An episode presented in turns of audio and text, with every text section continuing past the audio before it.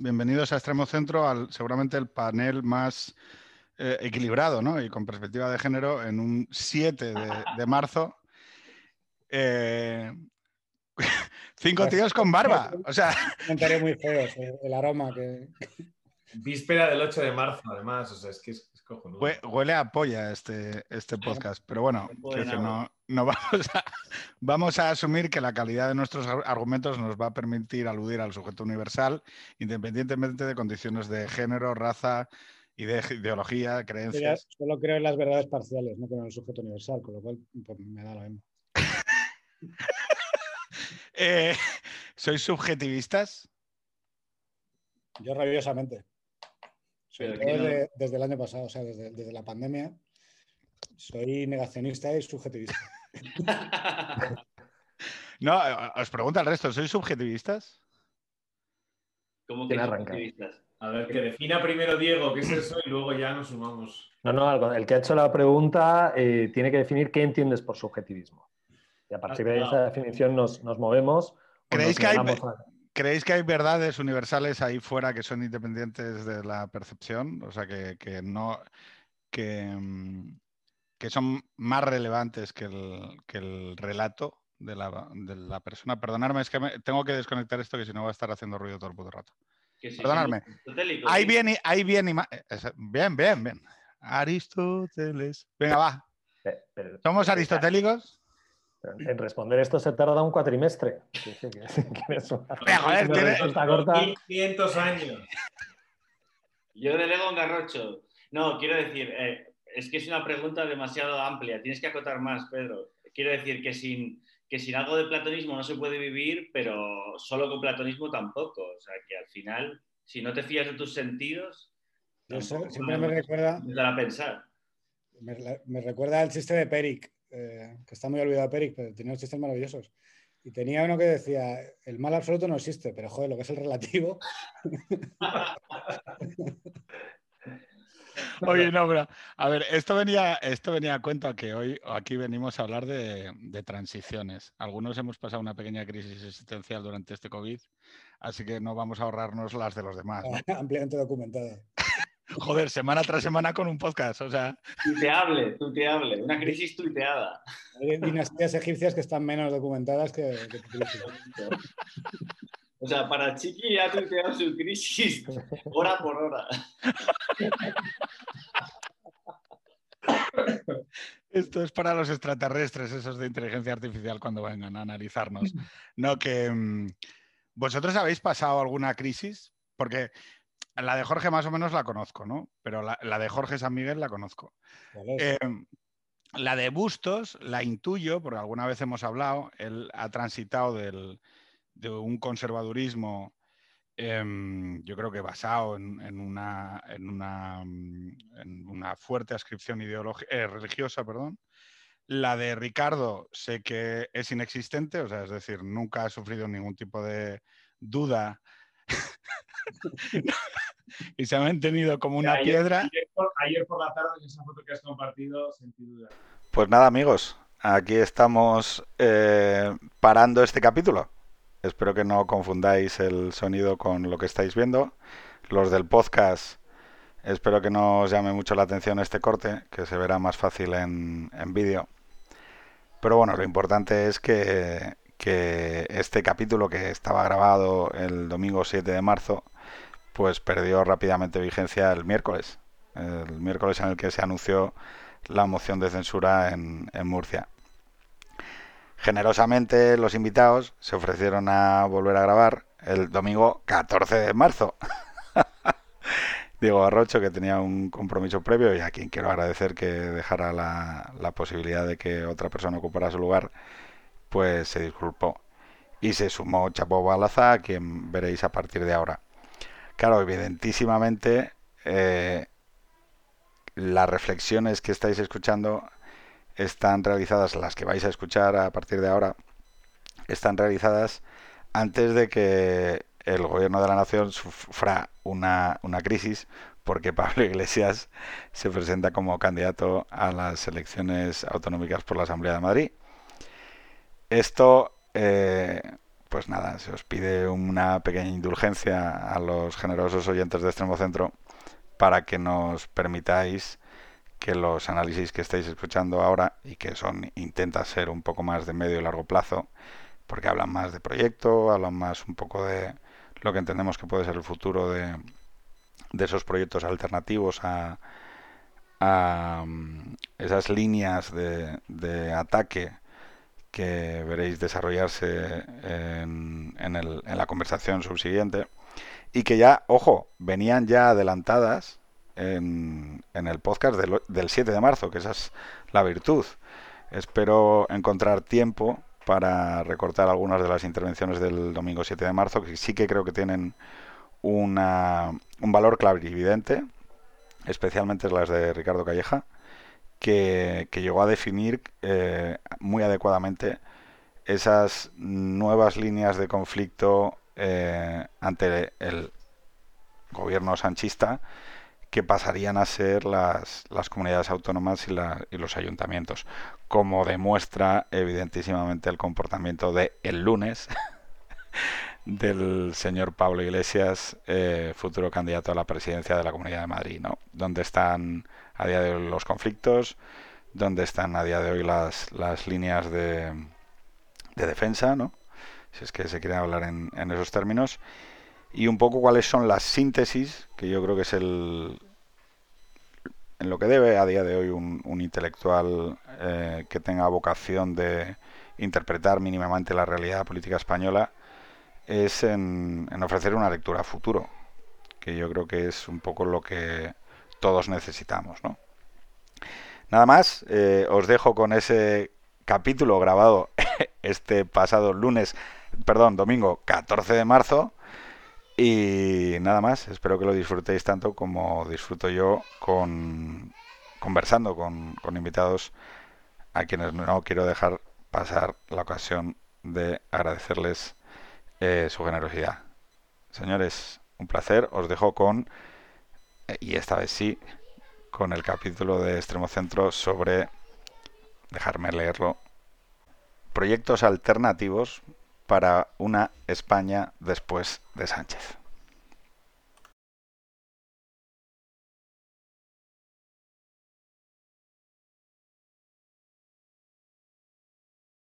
Eh, empezamos a grabar. Os digo, son las nueve y media, para que no nos pasemos mucho de hora, que todos tenemos compromisos. Eh, vamos a ponernos como... Aclaremos que compromisos mañana por la mañana. Sí. Sí pero, es, sí, pero es que yo ya me conozco, entonces vamos a ponernos una hora y media, si os parece, ¿vale? vale. Y así no, no, eh, Yo me obligo también a condensarme a mí mismo, a sintetizarme, eh, a hacerme denso.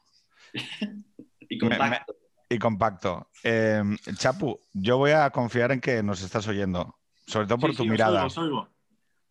Pero no, ¿los pájaros también nos oyen? No, están, ahora estarán empezando a dormir. Es que para los que no lo sepáis, eh, Chapu es eh, amable poseedor de 30 pájaros. Bueno, sí, por ahí andarán. Oye, yo, Pensaba yo, que era un modo de hablar de los hijos, los pájaros, los. yo quiero iniciarme en el arte de la ornitología. Me tienes que enseñar, Chapu. ¿Quién? ¿Quién? Jorge. Yo, yo, yo me quiero comprar pájaros también. He Oye, tenido pues- peces solo en mi vida. Peces. Sí. Al fin y al cabo, los pájaros vienen de los peces, ¿no? Bueno, todos venimos de los peces, en realidad. El, el pájaro es apasionante. Es ¿Pero qué pájaros tienes? Pues yo tengo Que no, vamos, es que no, es que no, es que no, es que no sabéis lo que, o sea, no, o sea, como le Estamos abriendo aquí un melón. Estáis ¿no? abriendo el big fucking melón. O sea, puede, Vale, Chapu vale. puede estar hablando durante pájaros, y que maravilloso, ¿eh? que yo disfruto mucho, pero que te llevas un pájaro como vayas a su casa, vamos, te enjareta un pájaro, pero como está mandado. O sea, No, no, no. Ha- Hablamos, Chapu, hablamos de eso. oye, Sí, no, sí. eh, yo quería comentaros, Timberos, verdecillos, verderones, Canarios. canarios, canarios timbrados españoles. Qué bueno. Con perdón. Oye, ahora que ya llega Jorge San Miguel.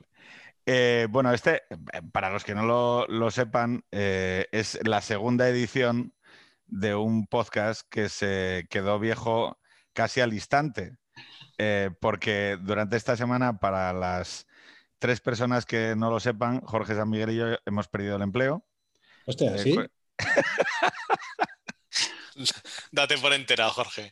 La- no, ¿sabéis el arquetípico momento de que te enteras por OK Diario o algo así? De que, de que, de que te has quedado sin curro. Pero bueno.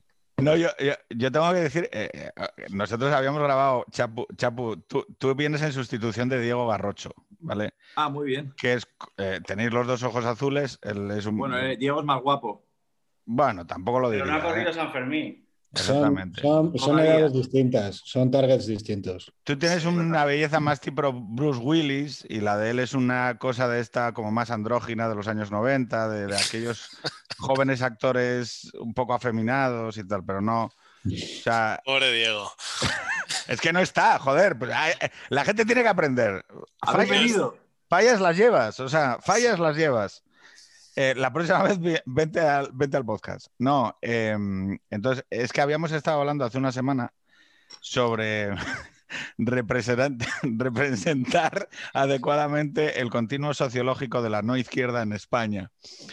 Y los, y los análisis, que, que en este caso eran muy sensatos, algunos de ellos yo espero que se reproduzcan otra vez hoy aquí, como que envejecieron un poco mal. Dado que el miércoles yo de repente veo, abro el WhatsApp y, y veo eh, Ciudadanos no disparen, está presentando una moción de censura en Murcia.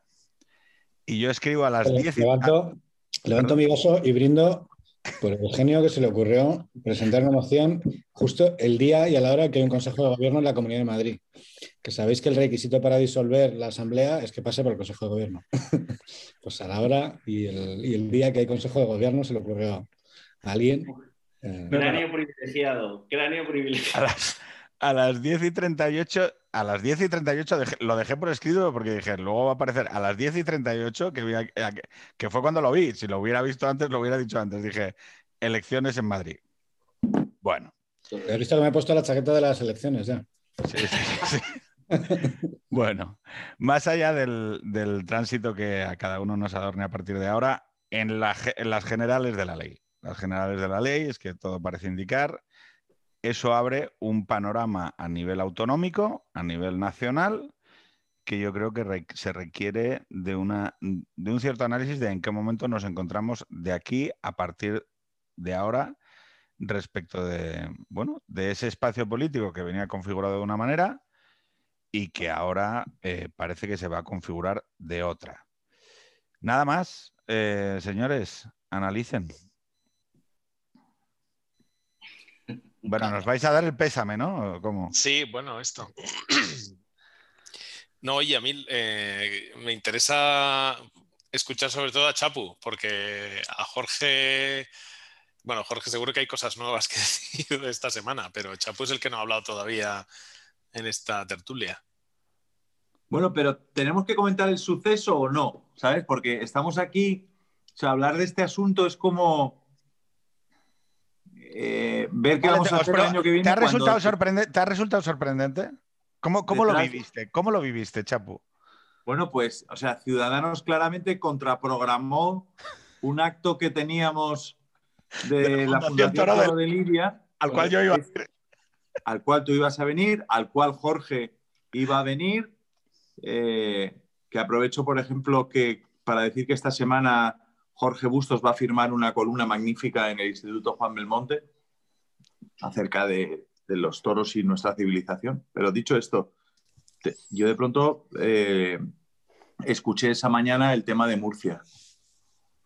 Y yo creo que es un poco eso, ¿no? ¿Qué pasó? ¿Qué estabas haciendo cuando eh, vemos un hongo nuclear elevarse sobre el centro derecha español? Y, ahora cuando dices que qué perspectivas y tal, y esta... o sea, yo creo que todavía no ha llegado la, la gran onda expansiva de este asunto, porque cambia totalmente todos los, todos los contrapesos y en realidad no sabemos lo que va a suceder. ¿no? Yo lo viví con mucha sorpresa. O sea, yo creo de verdad yo he aprendido a creer en el largo plazo del, pensamiento, de, las decisiones de los políticos, ¿vale? O sea, yo estoy harto de que me digan, no, no, no, no pueden pensar tan a largo plazo. O sea, en el mundo de la opinión está establecido, yo creo que por gente perezosa, el lugar común de, que los políticos son gente que, bueno, que está ahí y hace cosas y le salen bien o le salen mal, ¿no? Y yo creo que hace un tiempo que estamos viendo un nuevo modo de pensar a largo plazo, no sé si a largo plazo, pero pensar en un plan B y C, aunque sea a corto plazo. Entonces yo he aprendido a pensar en ese, en ese momento, en ese, en, ese, en ese esquema. Y cada poco me viene y me dicen, no, hombre, no, no, no, no, no piensan tanto a largo plazo. Y yo ya aviso, o sea, al que me lo diga le abro la cabeza. ¿Vale? Porque eh, estoy harto de, que esto se cumpla, ¿no? Por eso me sorprendió mucho esta decisión en la que yo no entendía absolutamente nada. Y ahora ya lo has entendido. Bueno, ahora tengo, un, tengo, tengo sospechas, sí, sí. Tengo sospechas de, Joder, pues. Tengo sospecha, o sea. No, dejes que la, no, dejes que la, estupidez explique mejor que, la, que el maquiavelismo cualquier, cualquier acto. Quiero decir, que al final es la navaja de Oca. Pero es una jugada maestra, eh, que es como otra, aquellas jugadas maestras del secesionismo de. Jugada maestra, jugada maestra, o, el, o el plan. Acordaros del plan de Trump. no, creo que en este caso, yo, yo de verdad, yo creo que en este caso la decisión de Ciudadanos de convocar eh, la moción de censura de Murcia, creo, y es una creencia eh, fundada en informaciones y en mi propio parecer periodístico, que creo que es una jugada mucho más amplia, que iba mucho más allá, pero es que me parece igual de estúpida. O sea, no creo que Ciudadanos fuera a encontrar nada en las faldas de Pedro Sánchez pero absolutamente nada, por muchas razones, ¿no? y al final, eh, más amplia, pero, pero, como es estúpidamente amplia, lo que amplía es la estupidez de la jugada, ¿no? ¿Quieres decir? Claro, eh, es, es, yo creo que es equivocada, pero es que además no sale, ¿no? Pero creo que responde en este caso a otra de las tomas de decisión fundamentales de todas las organizaciones, que es cuando se dice algo hay que hacer y el algo hay que hacer es la antesala de todos los errores. O sea, cuando la gente dice, oye, es que algo hay que hacer, es cuando decir, en ese momento hay que quedarse quietos, que nadie levante el teléfono, que día a día haga absolutamente nada, porque estamos en un momento crítico, vamos a meterle la, pata hasta el pescuezo. Y luego, efectivamente, eh, el, plan sale mal. Es decir, eh, yo creo que hay, hay, muchas, hay muchas cuestiones ahí. O sea, es, es un error caleidoscópico de pequeños errores, ¿no? De, a mi entender, ¿eh? Uno de ellos es pensar que la gente puede ser Sánchez, ¿no? Es decir, que tú te puedes conducir en la vida y en la vida política por el paradigma de Sánchez. Eh, es decir, que hoy estás aquí y mañana estás allá y no pasa nada, porque Sánchez lo hace, ¿no? Y tú puedes. Es que Sánchez tiene detrás una cosa perdona, ¿eh? O sea, eh, eh, déjame. Es que eh, Sánchez tiene detrás una cosa que se llama el PSOE. Y, el PSOE, y el PSOE no es el PSOE, no es uh, un partidín. No. El PSOE es. El partido. Es el partido. Claro, claro. O sea, a efectos de, control de los medios, del sistema de opinión, de recompensas y castigos, de personas afectas a una eh, militancia como si fuese algo más allá que un... O sea, es, una religión, que es una religión sustitutoria. Pero es verdad, Pedro, pero yo creo que es una, es una, iglesia, limitada. Es ¿eh? una iglesia. No, pero sí, sí, es cierto, pero creo que es una explicación limitada. O sea, puede ser parte de la explicación, pero hay una explicación que entra en el terreno de la magia. O sea, el sanchismo es una, es una, es una creencia que hace milagros y la gente camina por encima de las aguas. Es decir, Sánchez es una especie de superhéroe o supervillano, depende para quién, que hace cosas que los demás piensan que pueden hacer. O sea, ¿en qué momento Inés Arrimada se piensa que puede hacer una sanchada de este calibre? La sanchada, la sanchada. Pero escucha que a los Hay un políticos. momento en el que el redondo se vuelve cuadrado, pero sigue siendo cuadrado. Él cree que es redondo, pero tiene Sí. aristas. Entonces Claro. sigue siendo cuadrado. Totalmente. Es que a mí eso es una de las pasa cosas- Como con los superhéroes. Es que a los políticos habría que decirles, oye, mira, te voy a decir, cuando tú pienses que, que puedes hacer las cosas de Sánchez, créeme que no. Es decir, les pasa como los niños cuando ven Superman que piensan que vuelan y saltan del sofá y se abren la cabeza con la mesa de mármol. Es que Sánchez está hecho de un material político, el personaje, por, por lo que dices también, del, del- del control del mensaje. Pero no es Sánchez tanto. Luego ¿eh? ha hecho Yo estoy con Pedro, ¿eh? no es Sánchez tanto, Chapu, porque podemos caer también en una especie de idolatría inversa. No es Sánchez. Sánchez sigue siendo el señor que ponía tweets diciendo ser malos, chavales, y la pizza está cojonuda. Es- sigue siendo ese personaje. No ha habido una sola lectura desde ese tweet de ser malos, chavales, a hoy, entre medias, ninguna. Lo que pasa es que por detrás tiene una cosa que se llama el poder. El poder, el poder mediático, institucional, los fondos europeos, el poder, es decir, tiene el poder. Y esto es un país que de la más, más o menos desde, no sé, desde el Marqués de Santillana a nuestros días, se rige eh, por la sociología del acaudillado. ¿Por qué Franco se murió en la cama? Hombre, pues ¿cómo, se va, cómo no se va a morir en la cama? Quiero decir, aquí, quiero decir que, que- que España no tiene tradición de, de- de nervio civil, de, de- Apuñalar de una reyes. intelectualidad, digamos, crítica, sino que aquí la intelectualidad sea, como decía Agustín de Foxá, estamos condenados a ir detrás de un cura, bien con un cirio o bien con un garrote, pero siempre vamos detrás de un cura. Que el cura ahora ya no sea la Iglesia Católica como lo fue durante siglos, sino que ahora la clerecía, la pastorela del da igual. Al final la actitud del, del escritor, del pensador, del votante, del tertuliano respecto del clérigo, de la Iglesia, sigue siendo la misma, la misma forma de sumisión. Y a veces se produce de forma efímera, como acabamos de ver esta semana, que surge alguna forma de laicismo rebelde que se atreve a, a decir que, que Dios no existe, que el PSOE no es eh, eh, lo que dicen que es, o que Sánchez no es lo que dicen que es, o que tampoco eh, eh, la solución está en el, en- en- en- el extremo contrario. Es decir, pero son, son chispazos, bengalas efímeras que, que chisporrotean durante un par de años, tres, y se vuelven a, a fundir. Quizás, este, a ver, este igual, este discurso es un poco fatalista, ¿verdad? Pero, pero no encuentro otra manera de definir ni mi estado de ánimo ni el de la nación en estos momentos. Creo que Sánchez ha ahormado un país a su imagen y semejanza, se ha convertido, como decía David Jiménez Torres, eh, que me escribió el otro día, se ha convertido en el espejo de los príncipes de España, es decir, todo el que quiera ser político tiene que seguir las normas infames, eh, amorales del sanchismo y produce pues, eh, copias de los chinos, tipo eh, Carlos Cuadrado, ¿no? Pero bueno, pero, pero él se ha convertido en ese modelo, ¿no? Yo igual pienso que hay un renacimiento donde nos reiremos de estos tiempos en 2035 y diremos, joder, pero ¿cómo en aquellos años se podía considerar que meter estas mociones de censura, llegar al poder de esta manera, eh, decir que la centralidad consistía en, en apoyarse en los herederos de una banda que mataba gente, en fin, a veces los presupuestos con el partido que había dado un golpe de Estado. ¿Cómo en esa época España podía considerar aquello la centralidad y la moderación? Bueno, pues estamos en ese momento. Y hay gente que lo ve y hay gente que no. Y así es como yo lo veo. Yo creo fíjate que hay... una, yo creo que hay una, una manera de dinamitar de manera muy efectiva todos los cánones morales y todos los códigos de honor que han podido regir la- el comportamiento político al menos de un modo referencial, ¿no? Y eso creo que es importante. Y eso creo que es el sanchismo, pero al final solo funciona para él. Pero ¿puedo, puedo pediros una cosa, un ejercicio. Es que, eh, es que hay un tema aquí, eh, eh, digo, a efectos de reflexión, de ofrecer una síntesis. Yo hay una cosa que me, que me agota. La, he hablado este fin de semana con Jorge, que es el uy, uy, uy, otra vez Sánchez haciendo de las chuyas. Voy a enfadarme, voy a escribir, qué mal.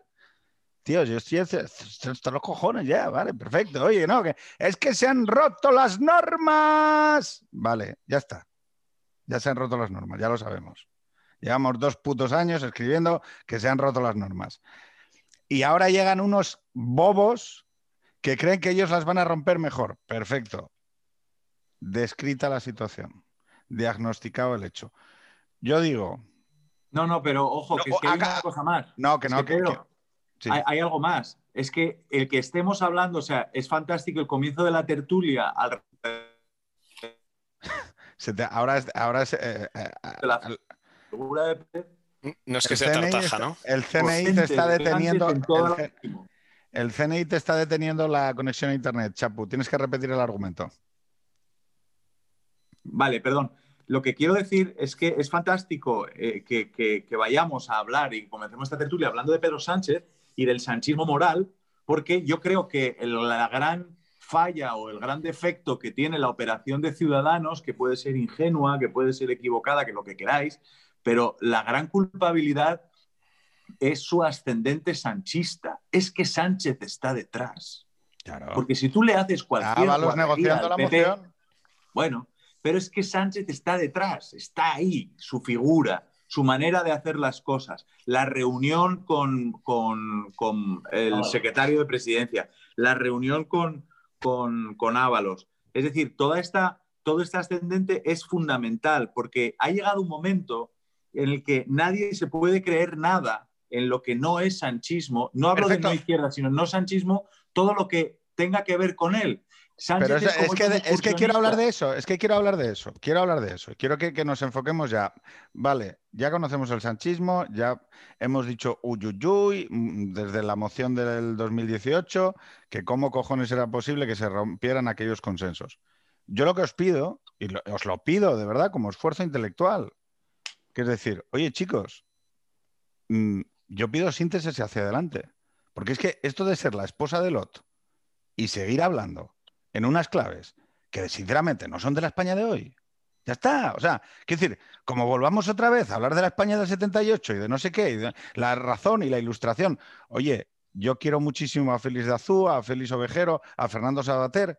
Se tiraron 20 años, 30 años escribiendo artículos sobre el norte magnético al que debería apuntar la izquierda. Y en 30 años, en la puta vida, la izquierda apuntó hacia allí. Y yo me niego. Es que me niego. O sea, me, niego. La clave de toda esta historia la has dado, que es eh, lo del sanchismo. Ya está bien con el sanchismo. El sanchismo, mm, de repente yo. O sea, eh, no me jodáis. O sea, el sanchismo, eh, no, el sanchismo no es otra cosa que el PSOE que puede existir. No hay otro PSOE pues, posible. Si quiere tener una autonomía electoral y una autonomía a nivel nacional que le permita llegar a la Moncloa. No hay otro. Y esto se vio ya desde la época de Zapatero. Ellos vieron que la única manera, una vez que el Partido Popular era el partido de las clases medias fuera de los territorios históricos, eh, la única manera de, tener gobiernos de izquierda del PSOE era apoyarse en los nacionalistas. Y esto es una eh, hipótesis que se ha ido desarrollando en los últimos 15 años y que finalmente ha alcanzado el grado en el que, que está, que es pactar presupuestos con Bildu, con Esquerra, eh, donde el hecho de que hayan dado un golpe de Estado en Cataluña un año antes o dos años antes es una mera anécdota porque la dirección que va el PSOE, que va eh, el sistema de partidos, es esa. Es que la sociología. Eh, entonces, cualquier análisis tiene que pasar por ahí, porque si no nos pasaremos la vida hablando de figuras míticas y Sánchez, Redondo. No, hombre, eh, quiero decir, es que si no era Redondo, pues otro se iba a haber dado cuenta de que la única manera de que tiene el PSOE de gobernar es esa. Y la sociología. Perdón, os voy a pasar a Ricardo. el PSOE, recuerdo que antes, antes, de esto, la última vez que intentó gobernar con, una, con un atisbo de realismo de llegar al poder, fue con un pacto de ciudadanos que no llegaba a los números. Voy a pasaros ahora a Jorge Bustos y a Ricardo Calleja la, palabra, ¿vale? Eh, pero es que hay que, hacer, hay que empezar también a empujar un poquito a la gente, eh, y lo digo, o sea, de, decir, oye, ya está. Es que al final la, crítica al sanchismo es un sitio cómodo, joder. Pero claro, lo que habrá que empezar a plantear. Eh, perdón melancólico sobre todo, ¿no? Sí, a ver, cómodo y jodido, quiero decir, de perdedor, de beautiful loser. O sea, de, oh, es que yo pierdo aquí jugando eh, con la nobleza. Bueno, chicos, yo, yo lo que os digo es, hay un continuo sociológico en España que a día de hoy está en shock, y lo creo sinceramente, está en puto shock, porque, ojo, ahora la moción le sale bien a Teodoro, pero ojo, ¿cómo le sale bien? Y qué consecuencias tiene eso a medio y largo plazo, es la hostia.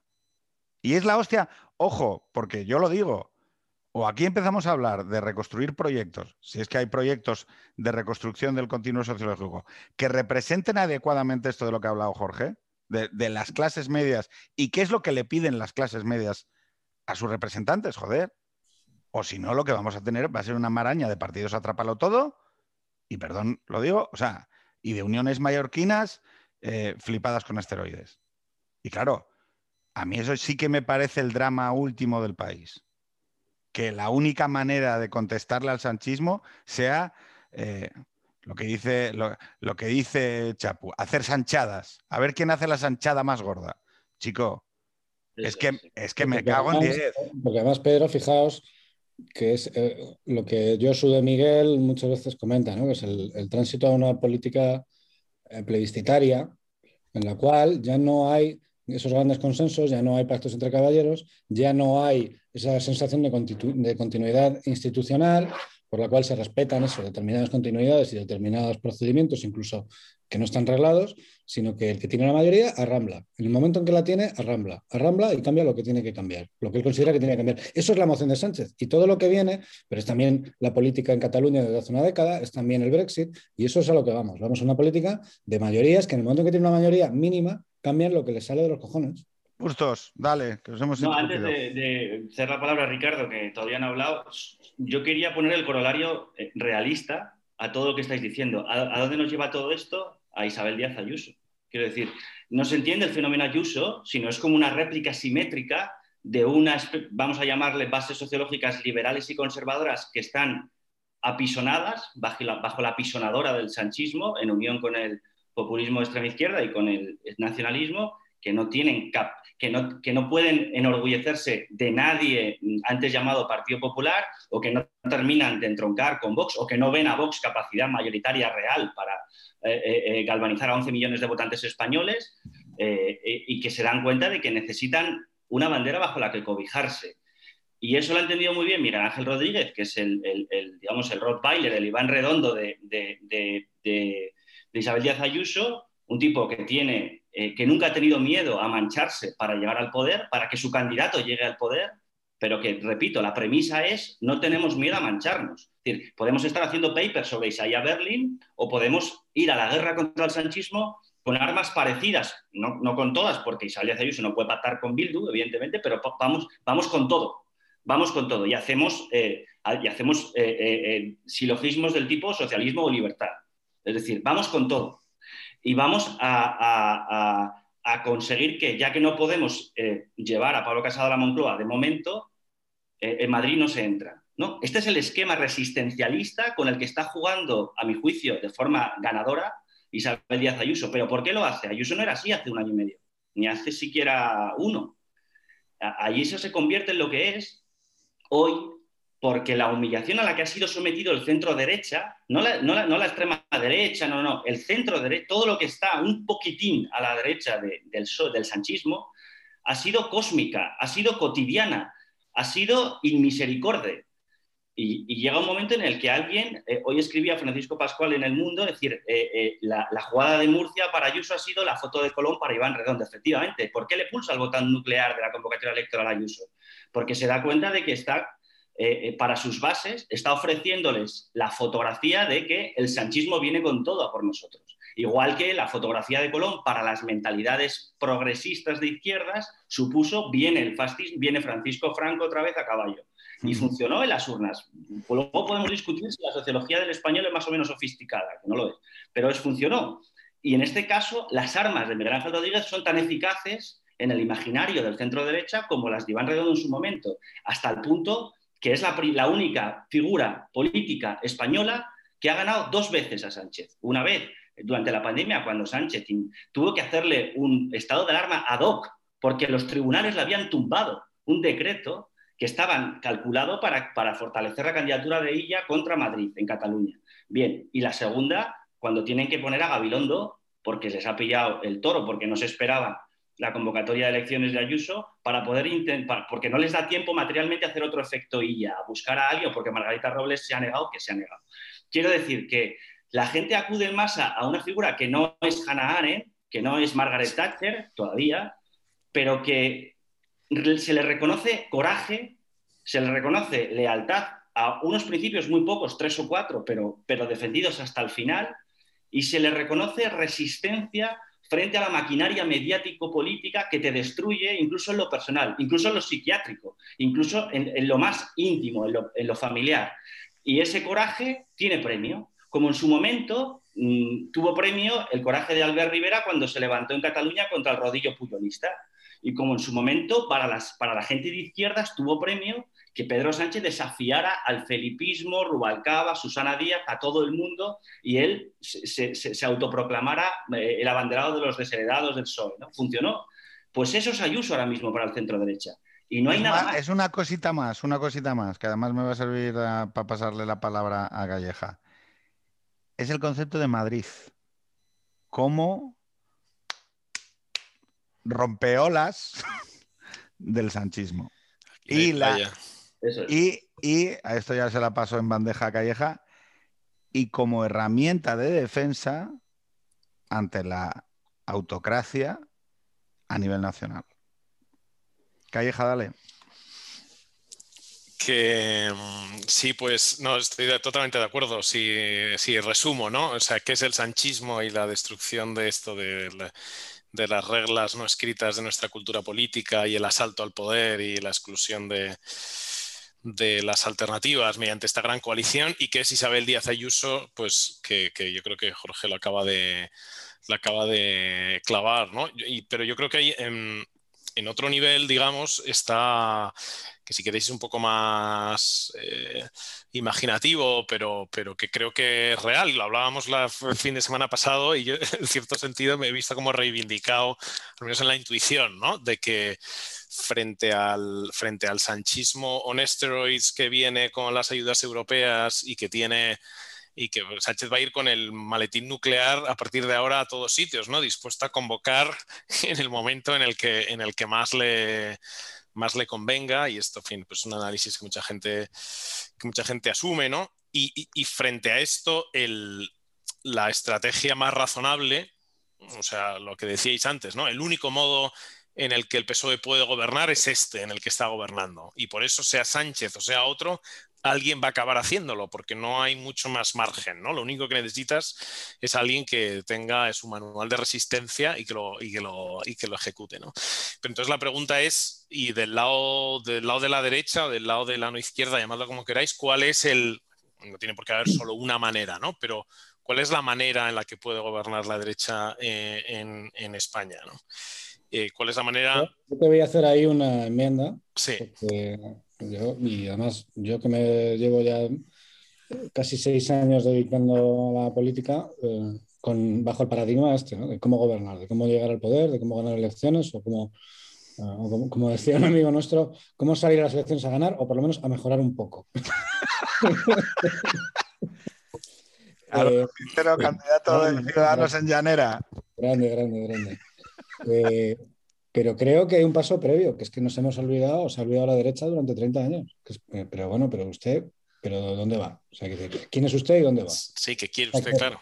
¿Qué, representa usted? Ni siquiera ya que, quieres en un sentido programático, sino a quién representas, de dónde sales. O sea, que no sea reactivo, que no sea una opción meramente sino propositiva. ¿Y que esto qué es? ¿no? ¿Os acordáis cuando, cuando Carmena, eh, Carmena, bueno, que era una señora, que era una operación, pues, de, una señora que que era una juez de cierto prestigio y tal, y con, y con, una trayectoria de izquierdas, pero que bueno, pues que era una persona que, se podía interpretar la candidatura como una candidatura, una candidatura personalista, pero inmediatamente surgió esto que llamaban el desbordamiento, ¿no? Y que había un montón de... Parecía que tenía mucha vida por debajo, que, había mucha gente haciendo cosas, mucho voluntariado, mucha gente de asociaciones, que incluso del PSOE, que se le pasaban y tal. Eh, no estaría de más ver en la derecha algún tipo de vitalidad, porque si no, al final, ¿esto qué es? Y, y, y lo digo yo, insisto, eh, viniendo de la última experiencia, que es un partido como Ciudadanos, que, que no deja de ser un partido en cierto sentido de plataforma, de una operación reformista para alcanzar el poder, pero siempre, digamos que desde arriba, dicho sin ningún tipo, sin ningún ánimo conspirativo, sino sencillamente porque no respondía tanto a, a, una cosa emergente desde la sociedad, sino a detectar desde arriba determinadas tendencias en la sociedad y tratar de responderlas, pero, pero desde una operación hecha eh, más desde arriba y más de laboratorio, ¿no? incluso si se quiere. Pues mira, una, una primera respuesta, un primer agua ¿no? en, este intento es eh, la foto de Colón. O sea, la foto de Colón y el resultado posterior. Es verdad que todas estas cosas tienen mucho de coyuntural y que, pero en fin, el hecho es que se hizo la foto de Colón y ese continuo sociológico que, llama Pedro eh, no ganó. Y, para mí esto creo que, creo que hay que levantar acta. Es decir, esa España de Colón como, vector político fuerte no existe. O sea, no es la España, puede existir como, como gran consenso constitucional donde está el 70-75% de la población, eso era antes, pero ahora eso no existe, ahí no hay nadie del PSOE, y por tanto esto no es, sobre eso no puedes construir un país, pero es que ni siquiera existe como mayoría eh, con capacidad de, gobernar. En, la nación española en general, ya no te digo en Cataluña o en el País Vasco, donde sencillamente desaparece por el, por el desaguadero. Entonces, si esa respuesta no, no, es, no es válida, y esto, bueno, pues es un reto no solamente a, Ciudadanos, lo es a la Vox, lo es al PP, o sea, con estos, con, este con, esto no, no llegas a, la Moncloa. Y yo creo que ahora mismo, eh, sin embargo, mi siguiente punto es que este es un punto eh, desde un punto de vista táctico, si queréis, ahora mismo secundario. O sea, ahora Pedro Sánchez no lo va a sacar nadie de la Moncloa en la siguiente, en la siguiente convocatoria electoral. Quiero decir, ceteris paribus. Por supuesto, pueden pasar mil cosas y eso, eh, en este sentido, siempre hay que estar preparado para, como Isabel Díaz Ayuso, para hacer lo inesperado y, poder ganar.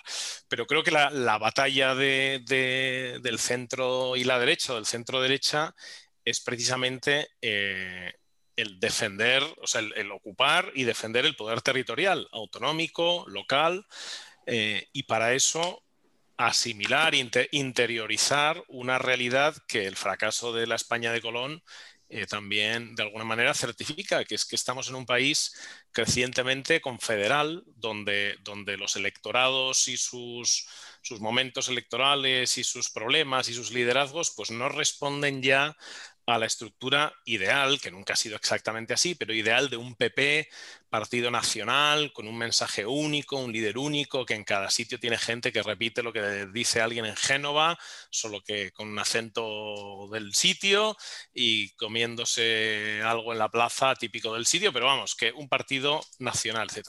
Eso creo que ya, o sea, que ahora mismo no existe, creo que es imposible. y ahora mismo y que es mucho más importante darse cuenta de que cosas como lo de Madrid son la clave, es donde es, el verdadero freno que todavía funciona a la expansión del poder. todo es que no representa, que, que, yo creo que aquí está la clave, es que no representa de la manera más fiel el continuo sociológico que, que debes, o sea, la única manera de, resistirte a, lo que viene como fuerza, es que seas capaz de, representar hasta el último voto que te quede. Em, sí, sí, sí.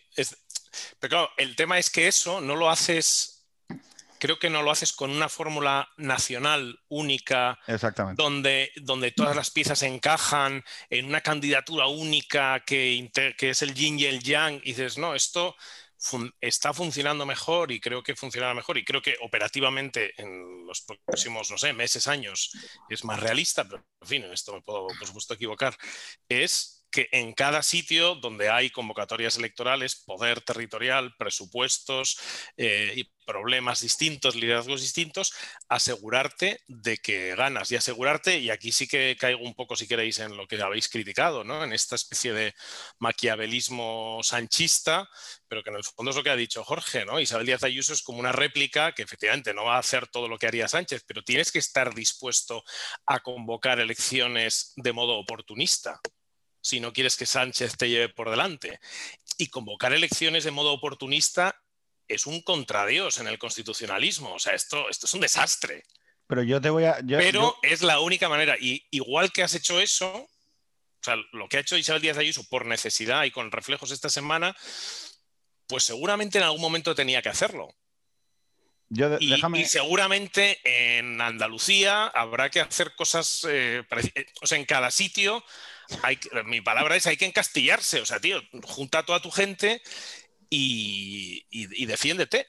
Luego vendrá el siguiente episodio, pero de momento creo que ese es el episodio en el que este centro derecha se tiene que concentrar pensando más en, clave confederal, ¿no? O sea, que creo que en el PP esto ya existía. O sea, el PP gallego y de Núñez Fijo vive en un mundo confederal en sentido, en sentido blando, ¿no? Pero sí, con su propia agenda, con su propio liderazgo, con su propio idioma, con su autonomía respecto de lo que diga Madrid, con su propio calendario electoral, que esto también, claro, influye, influye mucho en, crear esa, sensación de, de cosa aparte. Y creo que el PP tiene que, el PP, pero también Ojo, es que ahí es donde yo te hago una enmienda. Es que, yo te hago una enmienda. Yo, yo, por ejemplo, Vox, que están ahora dentro de un debate y que me parece razonable que lo tengan, porque sabéis que en Vox está el rollo cuartelero de Ortega Smith, por cierto, que se va a casar dentro de poco, felicidades. El rollo este Espinosa de los Monteros, Rocío Monasterio, Junque, Yupis, eh, Escuela de Negocio. Y luego está el rollo Buxade de Mm, eh, derecha agraria, tractor, mm, vínculo con la derecha eh, populista europea, Salvini y, el tractor y el diésel, ¿no?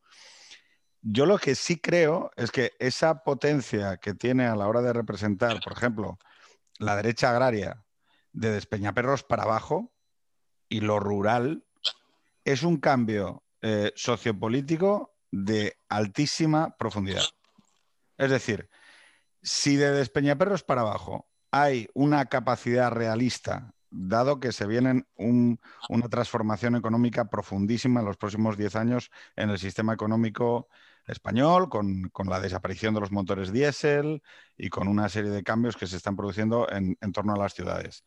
Es muy probable que no puedas representar, salvo con liderazgos como el que habéis estado hablando, de, de Ayuso o el de Feijó o el de es decir, solo liderazgos en el tiempo de los Césares son capaces de coaligar a través de, sí esa canalización y esa representación de la resistencia frente al poder que nos viene a joder.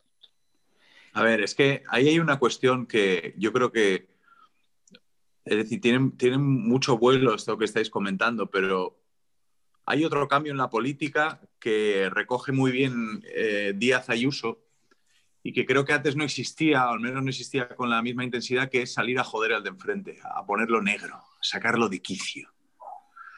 Que es algo que recoge mucho. Culos que arden, culos que arden, culos de inducción. No sé si conocéis el vídeo, pero un saludo a Flug. dale, dale, Chapu, perdona.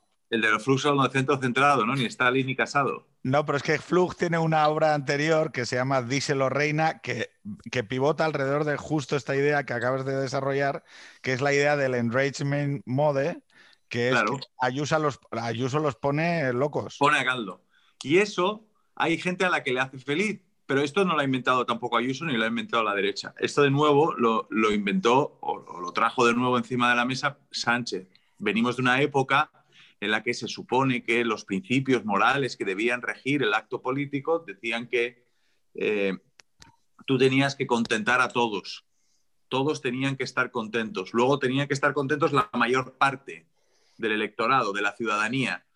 Aunque no fuera la tuya, ¿no? Pero si beneficiaba al mayor número de personas y eh, los, los hacía, les hacía el bien, pues tenías que poner en marcha esa medida. Después eso se recorta y dice, bueno, vamos a atender, aunque sea menos, pero que sean los nuestros, ¿no? Pero vamos a intentar hacerlo de manera que no se cabree el de enfrente. Así podemos sumar algo en de enfrente, lo decimos de una manera, no, en realidad estamos haciendo algo que por el bien de todos, por el de ustedes también, etcétera. Luego, llega el momento en el que a la gente le da igual enfadar al de enfrente y llega este momento sanchista en el que todas las decisiones en su configuración del fondo, en la propia medida o en la manera de comunicar, tienen que poner loco al de enfrente. Es decir, que Sánchez hay un momento dado en el que está en el poder, no, bueno, lo, votan para que lloren los fachas. Exacto, sí. Sí, es los fachas. No Lola Delgado en Twitter. No porque no tenga más fiscales generales del Estado de izquierda, sino porque sé que esa es la, es la, que, más jode más. Nombra a Lola Delgado porque quiero que sea ella. Y luego la eutanasia y el sí es sí. O sea, ¿lo que más puede cabrear a la derechona? Pues aparte de esa cabeza franca en helicóptero, que no sé si cabreará o no, pero bueno. Claro. Localizas en una tabla todos los inputs que pueden, que pueden irritar más a la mitad del país. Efectivamente, es lo que cuenta. cuando, cuando, cuando a la caja de Franco le ponen una funda encima que parece un brazo de gitano de chocolate, ¿entiendes? Y lo retransmiten con 21 cámaras, están poniendo a la gente a parir, los están poniendo locos. Es decir, todo tiene que tener ese, ese impulso. Ayuso tiene eso. Ayuso los pone encendidos. Entonces sale la enfermera del SATS en la puerta del Zendal llorando porque te ha tenido que comprarse un billete de metro para zona B en vez de para zona A, no sé, no me acuerdo ya cómo era eso. Y entonces el tipo de eh, no Sánchez que lleva pues mm, un año y pico o dos años viendo cómo Sánchez ponía sus partes privadas políticas encima de tu mesa que estás comiendo, te ponía los huevos sanchistas, pues dicen, hombre. Oye, ¿habéis visto que, Chapu se, o sea, Chapu se transmuta en extremocentrista? Sí, sí, sí, yo lo he tenido. Sí, sí. Bueno, no, pero, ojo. Es de noche. Ojo, que, sí quiero decir una cosa respecto de lo que decía eh, Calleja de encastillarse, y yo lo someto a los Jorges. Yo es que creo que eh, lo que, o sea, lo que Sánchez no puede jugar más que al ataque permanente, ¿no? Entonces, eh, porque es su manera de mantener también a su base activada.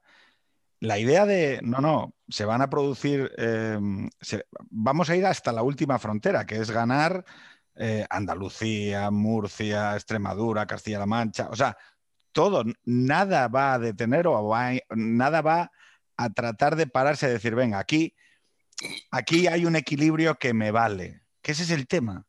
Eso es lo que no es Sánchez. Y esa es la idea que yo creo que es virtuosa dentro del, concepto del encastillamiento, de decir, que no, tío, que van a venir a por ti, que aquí no hay paz por territorios. Que esto es el... Eh, eh, Pedro, es muy claro que Sánchez está en el poder para eliminar la alternativa del poder. Y a lo mejor cuando la termine de eliminar se pone a gobernar. A lo mejor de aquí a 2030... a lo mejor hay que dejarle. Cuando ya haya destruido todo lo que queda de, de centro derecha de aquí a unos años, igual concibe un programa de gobierno y lo aplica. Pero es evidente que él está en la destrucción de la alternativa. Eso es muy evidente. Y que ahí Ciudadanos ha hecho de tonto útil.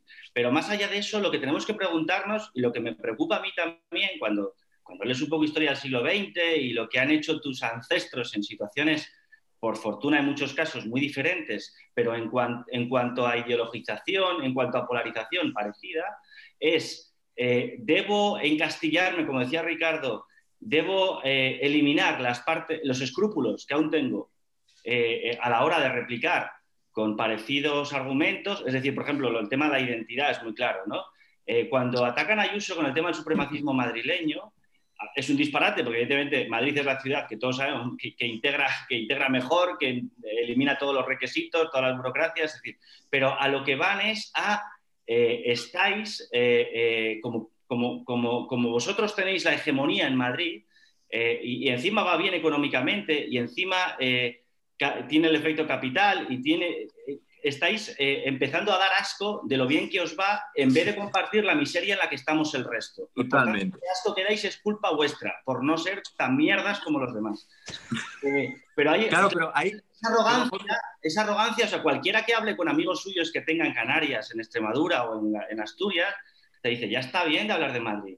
Bueno, durante 40 años hablamos de los vascos y todos nos conocemos Mondragón, todos nos conocemos la geografía vasca a base de atentados de ETA. Tres millones de tíos estuvieron durante 40 años abriendo todos los informativos porque tenían una banda terrorista que mataba gente. Bien, bueno, o Cataluña en el proceso, ¿para qué hablar? ¿no? Eh, pero en realidad Madrid no le gustaría hablar de sí misma. Es también quien ha esculpido el liderazgo de, de Ayuso, que a primeras no parecía reunir ninguna condición para ser la líder en la que se ha convertido es el, odio por la incapacidad para derribarla, porque Sánchez sí esperaba coger más. Tened en cuenta que Sánchez es un socialista madrileño. Eh, esto es muy importante, lo escribió una vez David Jiménez Torres. Es decir, eh, para un socialista madrileño, la Comunidad de Madrid es una frustración freudiana. Es decir, es un sitio que jamás ha podido. La FSM ha sido siempre un desastre desde Leguina, donde la, la corrupción, hasta las cejas del PP y presidentes del PP en la cárcel, no han conseguido que el votante lo castigue en suficiente medida como para echarlos. Eso, para un socialista madrileño como Sánchez, es eh, una herida que tiene. Aparte de su pulsión de poder, que es grande, él tiene una especial eh, eh, obsesión con Madrid. Y entonces, por eso se produce ese, enconamiento con, Ayuso que estamos viendo en, la prensa y por eso el simétrico acercamiento o directamente ya enaltecimiento de Ayuso en todo lo que es liberal conservador. ¿no? Y, efectivamente lo que uno tiene que pensar es, digamos, si queremos, en mi caso, quiero seguir siendo liberal, quiero seguir conservando, tengo muy claro que el, adversario es el sanchismo, tengo muy claro lo que no quiero caer con tal de, con tal de atacar al sanchismo. ¿no? Este, es, este es para mí, biográficamente casi diría, el dilema. ¿Qué estoy dispuesto a perdonarle a, a Isabel Díaz Ayuso con tal de que, sigas, de que siga poniendo tope al avance del sanchismo. Para no desnaturalizar lo mejor, es decir, para no convertirte en ellos, ¿no? Por decirlo ya en esa terminología bélica un, poco, un poco básica. totalmente, pero hay una cosa que decía Jorge que, eh, relativa a la arrogancia. Es decir, eh, hay un juego muy interesante en, la opinión que, que Jorge conoce mejor que yo, y, desde un punto más global, que es esa cosa de ascribir la arrogancia a Madrid, el Madrid apestoso. Y eso llega a una cima brutal con el Madrid que contagia. Eh, tío, no vengas a mi comunidad autónoma que me vas a contagiar. Esos son unos límites que eh, se define la, la cuestión ya muy, muy, muy, de manera muy precisa y con una imagen muy fuerte. No vengas aquí con tu enfermedad, ¿vale? Esto que utilizan contra Madrid, con, los impulsos que, del enconamiento y casi eh, psiquiátrico de, Sánchez con, con, la comunidad, llega un momento en el que toca techo, porque tú en España, ¿cuánto puedes robar? Pues no hay un límite de lo que puedas robar tú en España puedes hacer lo que sea. Es decir, yo vengo de una tierra donde mataron a mil personas. O sea, que es que ¿cuántos puedes matar? Los que te dé la gana, depende. Ahora, en España hay un límite para ser un soberbio. O sea, y todo el mundo llega a alcanzarlo. O sea, hay un techo de ser un gilipollas. Y eso el español lo reconoce. Algunos llegan antes, después, pero lo hacen pagar. Y hay un momento en el que se pasan con la persecución a Madrid, se hace demasiado evidente en los medios de comunicación.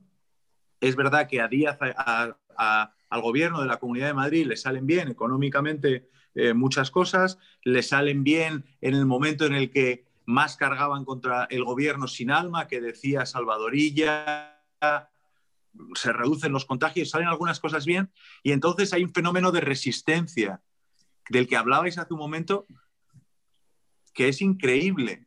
Y hay una superposición de resistencia en tres planos. La persona, la presidenta, la comunidad y el proyecto político. Y ahí confluyen tres resistentes. Y eso es, es muy importante, yo creo, para explicar este fenómeno. Hay un tema, digo, por salirnos un poco de, de, Porque, digo, la idea del encastillamiento como mecanismo de resistencia frente al sanchismo eh, lo, estamos escenificando, está tomando cuerpo un poco con esto de Isabel Díaz Ayuso, ¿no? O sea, decimos, oye, es que como esto. Pero hay un riesgo, que es pensar que en la afortunada expresión de Jacob, eh, el Madrid, el Mile de los cojones, el, el, Mile, el Madrid y libertad económica, es, replicable en Murcia o en Castilla y León. Oye, chicos, ahí, o en Andalucía, O en Andalucía. No, mira, esto no, eh, esto no va de esto aquí. Y ese es, yo creo que esa es la clave. O sea, la clave es también por una cuestión que hemos hablado este fin de semana San Miguel y yo, que es el tema de em, las verdades fragmentarias. Hay grandes dificultades para que el ciudadano de hoy asuma verdades universales, pretenda que haya una razón a alcanzar y lo que busca esencialmente es expresarse. Esto hablamos del voto expresivo la semana pasada y quiere su relato, su tema, su identidad, su pertenencia, alguien que le defienda un voto en propia defensa ante lo que ve que es, que también cogiendo la expresión que le, que le cogía Calleja de un artículo, es un suceso de mutación constitucional. Aquí hay una serie de realidades de hecho que se van a ir fijando por derecho y ante la que mucha gente en España dice, oiga, yo quiero a alguien que se ponga con un escudo y pare esto, por lo menos en, lo que me es más próximo, lo que me es más cercano, lo que puede ser mi barrio, mi ciudad o mi comunidad autónoma, pero por lo menos que alguien diga stop, porque no veo una gran... ¿Se me oye bien? Sí. Vale, porque no veo una gran operación de retomar el poder a nivel nacional. Y lo que sí que veo es que, como el Sun Tzu este, el hijo puta este está llevando la guerra a las fronteras de tu enemigo. Es decir, está acercándose y, está a punto de cruzar el río. Esto lo comentamos con San Miguel eh, ayer con un par de copas. Pero esta es la pregunta, o sea, ¿cuáles son las otras colinas donde tú te puedes, donde en España, centros de poder territorial, donde no solamente autonómico, yo pienso, por ejemplo, que una colina que todo eso es obvio, ¿no? Que es, que es crucial y que está todavía por tomar y que es decisiva es Barcelona. O sea, la ciudad de Barcelona es, es, otro sitio que, que, en este caso no tanto contra el sanchismo. es porque tú estás allí, ¿no? Sí, también. yo, creo que ahí respiras un poco por la idea, porque yo la doy por perdida. O sea, que la, idea de, la idea de Tabarnia sigue viva, Ricardo. No, eh, eh, aquello fue. No, pero, pero, pero creo que la, lógica confederal, que por supuesto se aplica hacia adentro en sitios que pretenden ser nacionales, pues también tiene, también tiene sentido. Es decir, oye, Tabar, bueno, Tabarnia, bueno, no lo sé, pero, pero, pero Barcelona, ¿no? O por lo menos una serie de, grandes municipios en torno a Barcelona. O sea, ¿qué puedes hacer ahí para, para protegerte, ¿no? ¿Qué, qué, ¿qué cambios en las reglas podrían favorecer que la zona metropolitana de Barcelona no cayera bajo el gobierno del, independentismo medio cupero. Barcelona, perdón, yo además que, es que creo que Barcelona, Barcelona es como un ejemplo de, o sea, de por qué votar en Madrid, ¿no? Es porque te puedes volver Barcelona. No sé si me explico. Sí. Entonces, hay un poco, lo siento por la crueldad, pero es que eh, yo que quiero a la ciudad de Barcelona, porque es donde, de donde es mi mujer, em, el hecho de ser gobernado durante dos legislaturas, durante dos mandatos, que no son legislaturas, los ayuntamientos, por un personaje como Colau, quiero decir, yo también creo en entregarle a la gente un poco lo que va pidiendo desde hace demasiado tiempo. Sí, sí, tenemos lo que, tenemos lo que somos, pero bueno, eh, no sé, aquí eh, se me vienen también cosas quizá imaginativas, ¿no? Pero dices, oye, el, si, si, cambia, si cambian las... La Iglesia debe tener un papel Las leyes de gobierno, la organización territorial local de las grandes ciudades, que afectaría a Madrid, pero, pero con poca con pocas consecuencias, digamos, políticas, pienso, pero en Barcelona sería sería súper crítico. Digo, bueno, pues eso es un, eso es un, eso es otra, otra pieza de lo que creo que hay que pensar, que es decir, oye, ¿cómo le doy yo las armas a esta gente? Yo le voy a, le voy a poner aquí para no depender del campo de Lleida, ¿no? Que, que son gente buenísima y con todo el derecho, pero que te, que te imponen una política que, por cierto, la ley electoral nacional modifica automáticamente la ley catalana porque no tienen ley, general catalana. Oye, eh, a los dos, a los dos Jorges, uno por acrata y el otro por liberal, em, ¿la iglesia debería tomar un papel en algo de esto? ¿Qué iglesia? no, la iglesia como instancia, digamos, de, influencia social eh, está muy mermada. Creo que eso no se le oculta a nadie digamos que su voz más poderosa es la cadena COPE, en la que trabajo, por cierto, y, muy a gusto y con mucha libertad. Pero, pero, fuera de eso, yo recuerdo las grandes manifestaciones, ¿os acordáis? De Rouco, cuando llenaba con un millón de personas la plaza de Colón contra la ley del aborto, en, en las legislaturas de Zapatero. Eso pasó, y pasó, no sé si para siempre, pero pasó. Quiero decir, los obispos. O, eh, yo me río mucho cuando la Sexta o el diario sacan una, una de estas noticias que para su clickbait funciona, para su electorado, su lector, que es eh, el cardenal de Zamora asegura que los eh, matrimonios gay tal.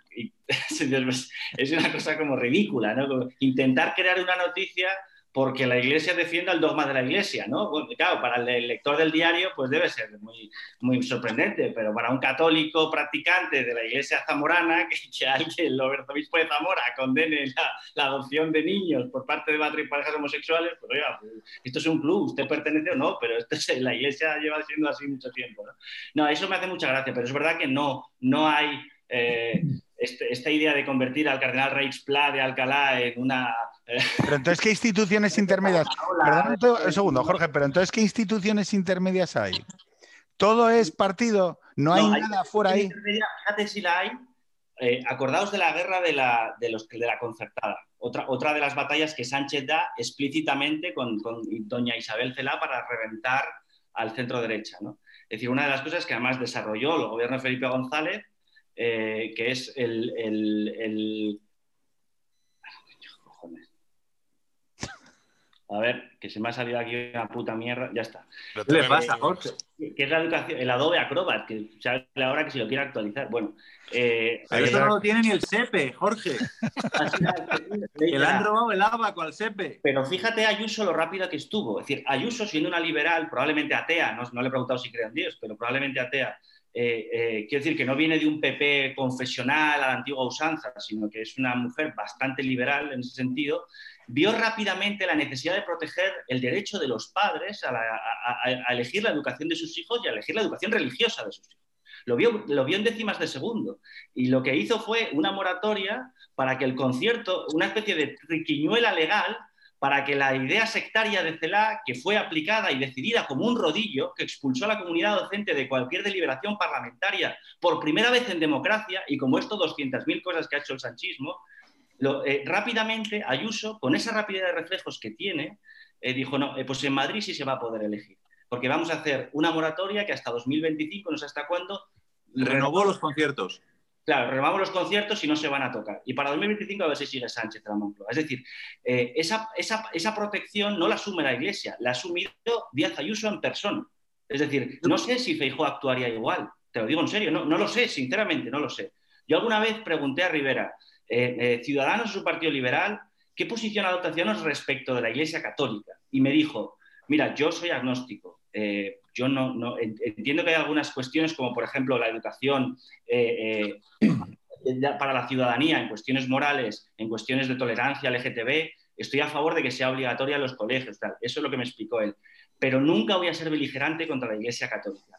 En cambio, eh, vemos como periódicamente sale la, patita del concordato o de las inmatriculaciones del IBI, que luego no llegan a nada porque hay mucho votante de izquierda católico también, pero eh, digamos que el liberalismo entiende bien, por supuesto el conservadurismo, por supuesto Vox y el PP, pero, pero también el liberalismo de Ciudadanos, de lo que era Ciudadanos, entiende bien que ahí no hay que, no, hay que dar esa batalla, porque la Iglesia Católica no es precisamente la España de hoy un agente de retrógrado, un agente de reaccionario. Digamos que no tiene siquiera la influencia ni la voluntad, si atendemos a los discursos de la conferencia episcopal, para producir involuciones en lo que llamamos conquista de los derechos sociales. En cambio, por el lado de la izquierda, por el lado del PSOE y de Podemos, si hay de vez en cuando, aunque no se llega a materializar, de vez en cuando siempre hay un, hay un rescoldo del viejo anticlericalismo eh, de la Segunda República que de vez en cuando pues lo reactivan porque les va bien. Tampoco lo, lo llevan a cabo, ¿eh? porque si os fijáis, siempre se dice que María Fernández de la Vega fue la mejor aliada de la conferencia episcopal en tiempos de ZP. ¿Os acordáis? Que al final de amenazar con cargarse el concordato fue la que lo mejoró. Terminó mejorándolo, ¿no? Y en este sentido fue interesante, uno de, los, uno de los fails que ha tenido Sánchez fue la visita al Vaticano. Absolutamente. ¿Verdad? Que esto luego pasó desapercibido, porque claro, como fue un fail, pues, pues ya no, no, no hablamos de él, pero sí. O sea, y ahí, ahí sí que tuvo reflejos, yo creo que son reflejos del Papa Francisco, que en algunas cosas de España tiene como muy claro, tiene como muy claro por dónde no quiere, por dónde no quiere ir. Eh, y no se dejó en absoluto, vamos, se soltó ahí un speech no sabe muy bien lo que dijo, pero no le dejó hablar al otro, vamos, en resumen. es verdad que Sánchez iba por lana, ese, como había visto al Papa con el, el follonero, pensaba que iba a triunfar, que iba a, tierra conquistada. Sí y rápidamente fue una visita silenciada por los, por los medios sanchistas de una forma bastante llamativa. La, cara, la cara del Papa. Espera, espera, un segundo. Sí, claro. el, rostro del, el rostro del Papa en la foto y era una cosa como de lunes de resaca, ¿no? San Miguel, a ver, dale. Perfectamente medida, ¿eh? Sí, totalmente. Ah, sabes que tengo una pequeña obsesión últimamente con, con esto de la gente que habla solo de cosas universales, ¿no? Frente a lo concreto. O sea, los, los españoles universales que yo que los llamo yo, que solo hablan su especie eternitatis, ¿no? solo hablan de, de, lo universal, solo hablan de las categorías platónicas y no se avienen nunca a hablar de lo concreto, de lo que, de lo que pasa en la rúa, ¿no? como decía el Mairena de Machado. Eh, y entonces, eh, por ejemplo, el liberal, y, y claro, dices la, la iglesia, ¿no? La iglesia hoy es un poder en España o es un contrapoder, suponiendo que sea algo, ¿no? que, que tenga algún peso, que, que, como dice Jorge Bustos, pues tiene, tiene, un peso ya muy relativo. ¿no? Pero, ¿cuál es el problema que tenemos de acumulación de poder en España? ¿Es de la Iglesia ahora mismo o es de otras, o es de otras instancias? Luego, en cierto sentido, todo lo que dentro de, dentro de unas normas, digamos, civilizadas de comportamiento de, y de valores que, que no sean eh, completamente excéntricos con lo que nosotros entendemos que es una democracia, pues eh, cualquier organización o cualquier entidad que, que se oponga o que haga algún tipo de resistencia a esa expansión del poder que estamos viendo, pues lógicamente tienen que ser un aliado. Ahora, otra cosa es ya a nivel puramente funcional el peso que pueda tener, ¿no? O incluso el hecho de que la presencia de la Iglesia en determinados puntos o en determinados momentos movilice al contrario. Pero, pero vamos, no tengo ninguna duda, ¿no? O sea, quiero decir, es, una, es que es una. Es que simplemente plantearlo es beocio, ¿no? Es decir, voy a poner un ejemplo completamente desaforado, pero obviamente la resistencia católica a los nazis, pues, pues, pues tienes claro en ese momento eh, quién representa el poder y quién representa el contrapoder, ¿no? O, o, es que fíjate, esto que... Es que este mundo de, de, de, alianzas y de que yo creo que es necesario revisar, y lo digo eh, para las organizaciones, las orgas, que quieran dedicarse a representar ese continuo sociológico, creo que quizá tienen que entrar en una reflexión profunda sobre algunas cuestiones que hemos hablado aquí, sobre, por ejemplo, la viveza de la sociedad, sobre empezar a animar a determinados elementos de contestación con el poder. Joder, empezar a contradecir el poder de una manera, eh, bueno, normal, como en cualquier sociedad en la que ves que se están produciendo excesos, y que eso contradice bastante la tradición y la manera que tiene la derecha de organizarse en España, que es una cuestión... Mmm, sí, la, la, la, derecha siempre ha sido de orden y jerarquía, pero, pero de un tiempo a esta parte, como dice Jorge, es verdad que más bien eh, el elemento católico es un contrapoder.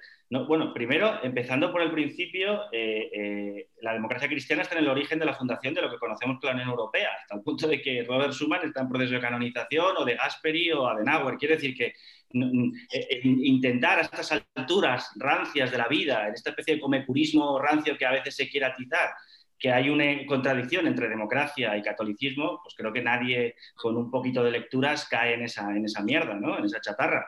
Claro, pero, lo segundo es, Bustos, espera, que vamos a meternos en, en, fregados.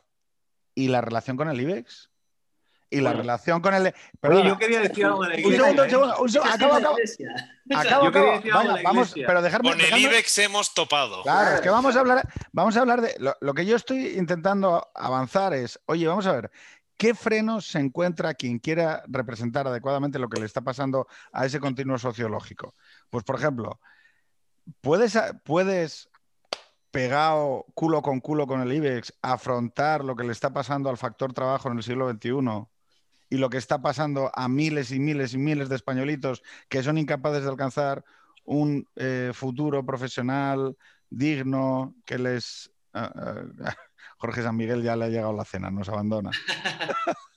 Pero lo que quiero decir es, ¿tienen que cambiar las alianzas tradicionales en España, por ejemplo, con el nuevo capital? Os dejo caer una cosa y me callo. Eh, me han contado que Moncloa está preocupada porque está detectando un trasvase de votos PSOE-Vox. Y eso va en la línea de lo que tú estás diciendo, eh, Pedro. Es decir, y eso que Vox es muy torpe en explotar, en convertirse al lepenismo, en explotar el filón del obrero español eh, perdedor de la globalización. El giro, poligonero. Eh, ese giro obrero, porque tú ves a Espinosa Los Monteros y a Rocío Monasterio y no. Pues no. es de los míos. No es de los míos. O sea, el día que Vox fiche a un tío que huela grasa de taller, que hable medianamente bien, pero que sea un tío que viene del ejido. De el tipo del Pladur claro, un tío que venga, de, un agricultor que tenga las manos sarmentosas y un tío mecánico de taller que tenga ánimo sindical sincero y lucha por el, y que, y que cree una especie de y que quiera volver a una especie de capitalismo humano eh, eh, eh, y que quite los, los, rencores de la derecha hacia la palabra sindicalismo, que eso todos hemos los que hemos nacido en entornos de derechas, la cosa de la huelga era una palabra, era una palabra es que es de locos. Sí, sí. Pero esto sabéis cuándo se pasa? Se pasa cuando en tu empresa hacen un ERE y tú tienes una empresa que te llama a la huelga. Sí, como hay unos cabrones arriba que están cobrando una pasta sin hacer una mierda y tú que te matas a currar y que encima eres el que trae las noticias y los pinchazos de las columnas y toda esa mierda, te vas a la calle y dices viva la huelga, viva el sindicato y viva Don Karl Marx. Eso pasa en una cuestión biográfica, claro. Uno nace en la derecha y cree que bueno, que el patrón, el empresario siempre es el bueno hasta que descubre un momento un momento con el capitalismo. ¿no? Luego, hay, incluso hay un socialcristianismo o hay un anticapitalismo cristiano como el de Chesterton, que es muy evidente en sus escritos como él, él es socialista. O sea, Chesterton es, eso se ve muy bien en Juan Manuel de Prada cuando reivindica esta especie de, de anarco, anarcosindicalismo católico que, reivindica Juan Manuel en sus columnas, pero es verdad que Chesterton eh, eh, tenía una inclinación hacia una forma de capitalismo que en sus tiempos era probablemente inhumana. ¿no? Pero quiero decir que eh, el día que Vox eh, alce un discurso realmente creíble, con figuras creíbles y articulado, no un sindicato de última hora y tal, para virar el pensamiento de cierta derecha enemiga de la huelga y de la unión de los trabajadores y de tal, entonces sí va a ser un problema real para el PSOE, sobre todo en las zonas rurales de España. Claro, esto es, este es el otro punto, que esto es un discurso nacional, que yo creo que, tienen, que, que tienen que hacerlo, entre otras cosas porque a efectos de esa representación del continuo ¿no? del que estamos hablando y que habla Pedro, esa digamos es como la mayor aportación que puede hacer Vox a la, incorporación de grupos sociológicos a la resistencia al, sanchismo, ¿no?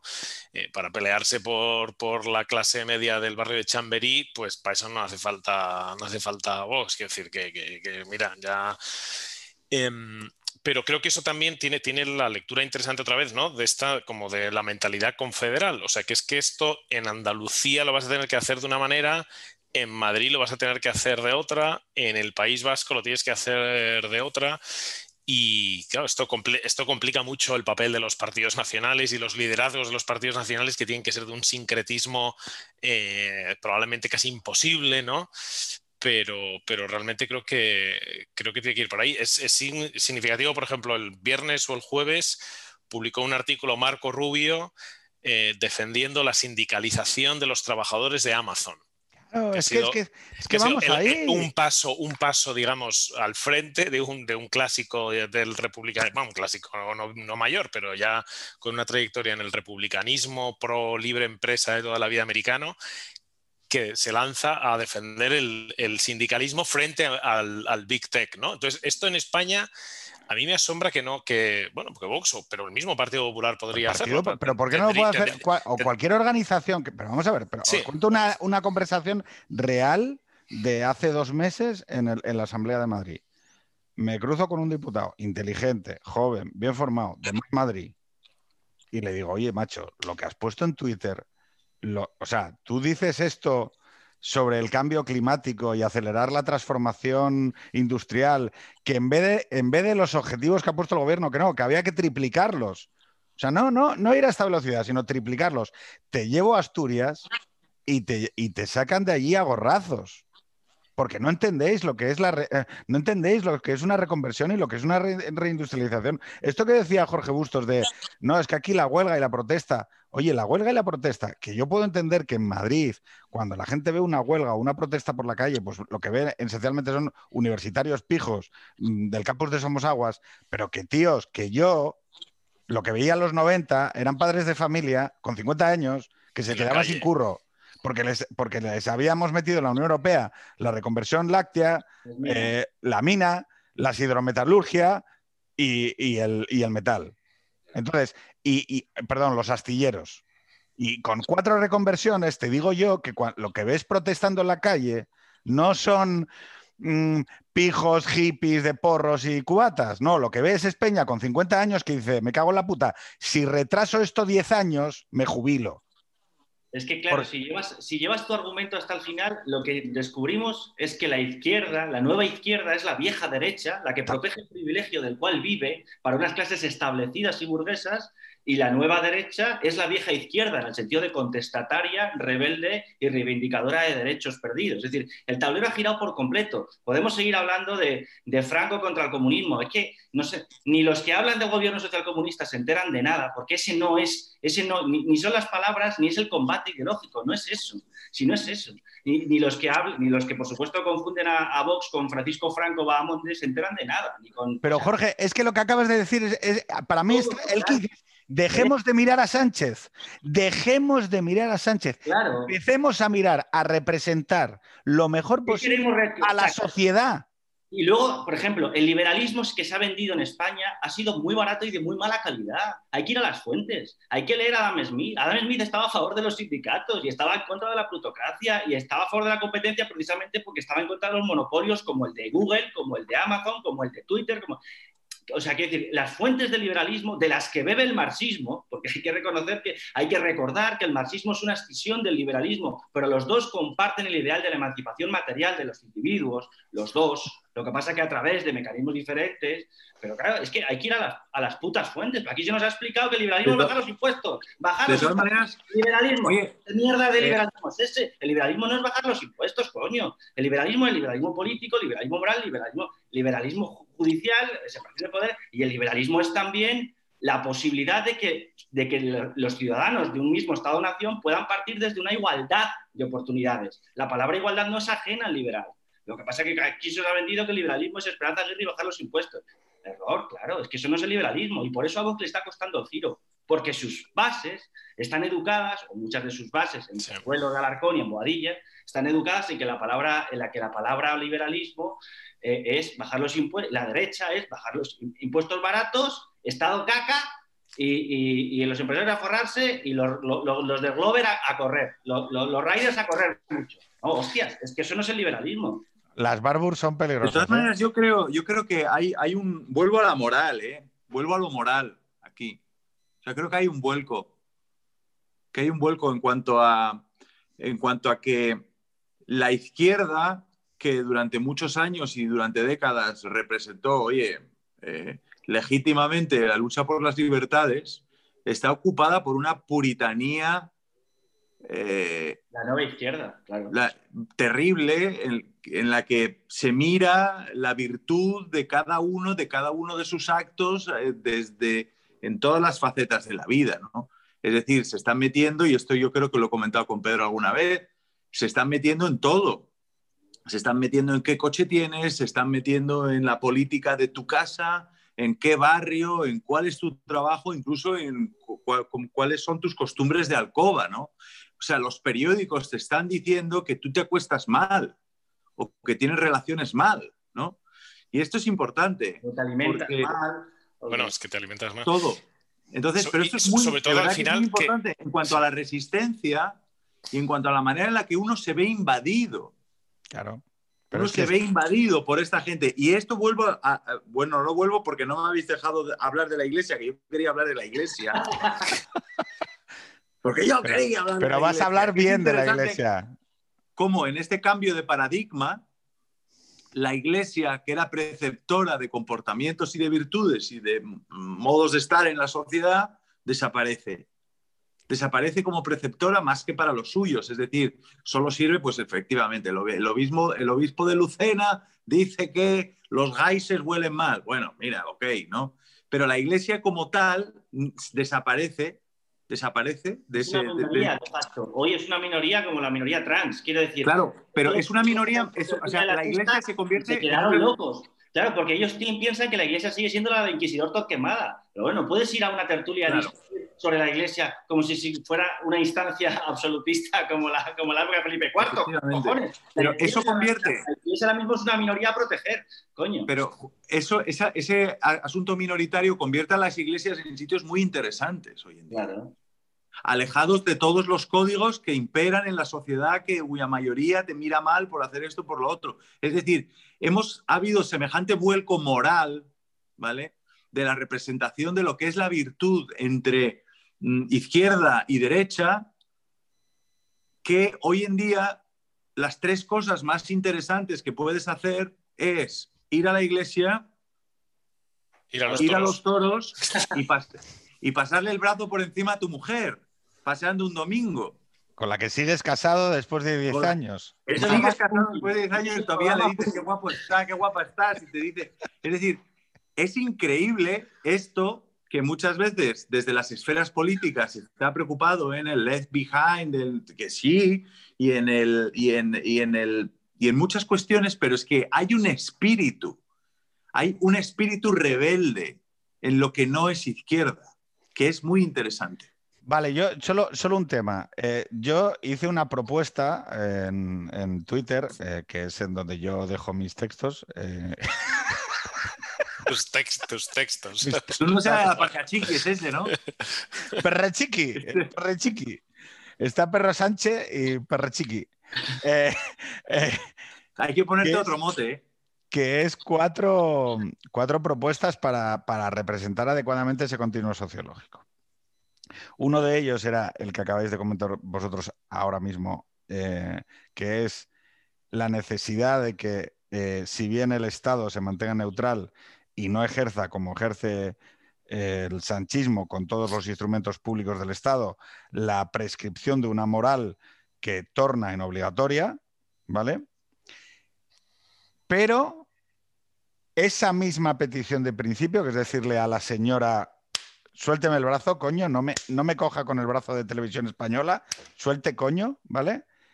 No implica, no implica que las organizaciones civiles del Estado y la sociedad civil se niegue a proponer modelos de vida. Que esto es de lo que acaba de hablar, eh, de, de lo que acaba de Chapu. A ver, vamos a ver. La Iglesia puede participar del debate de- sobre cómo vivir. Solo faltaba. Claro. O sea, Sí, sí. y yo puedo decir que me parece mejor tener hijos que no tenerlos. Y, y ya- y no, y puedo crear una asociación de familias que lo defienda. Porque Bueno, la, es que, la idea... es- o sea, es más provocativo eso, o sea, lo que tú haces en Twitter es más provocativo que una fiesta de la que me hablaron no hace mucho que había una mujer en bikini sirviendo tequila en la bañera.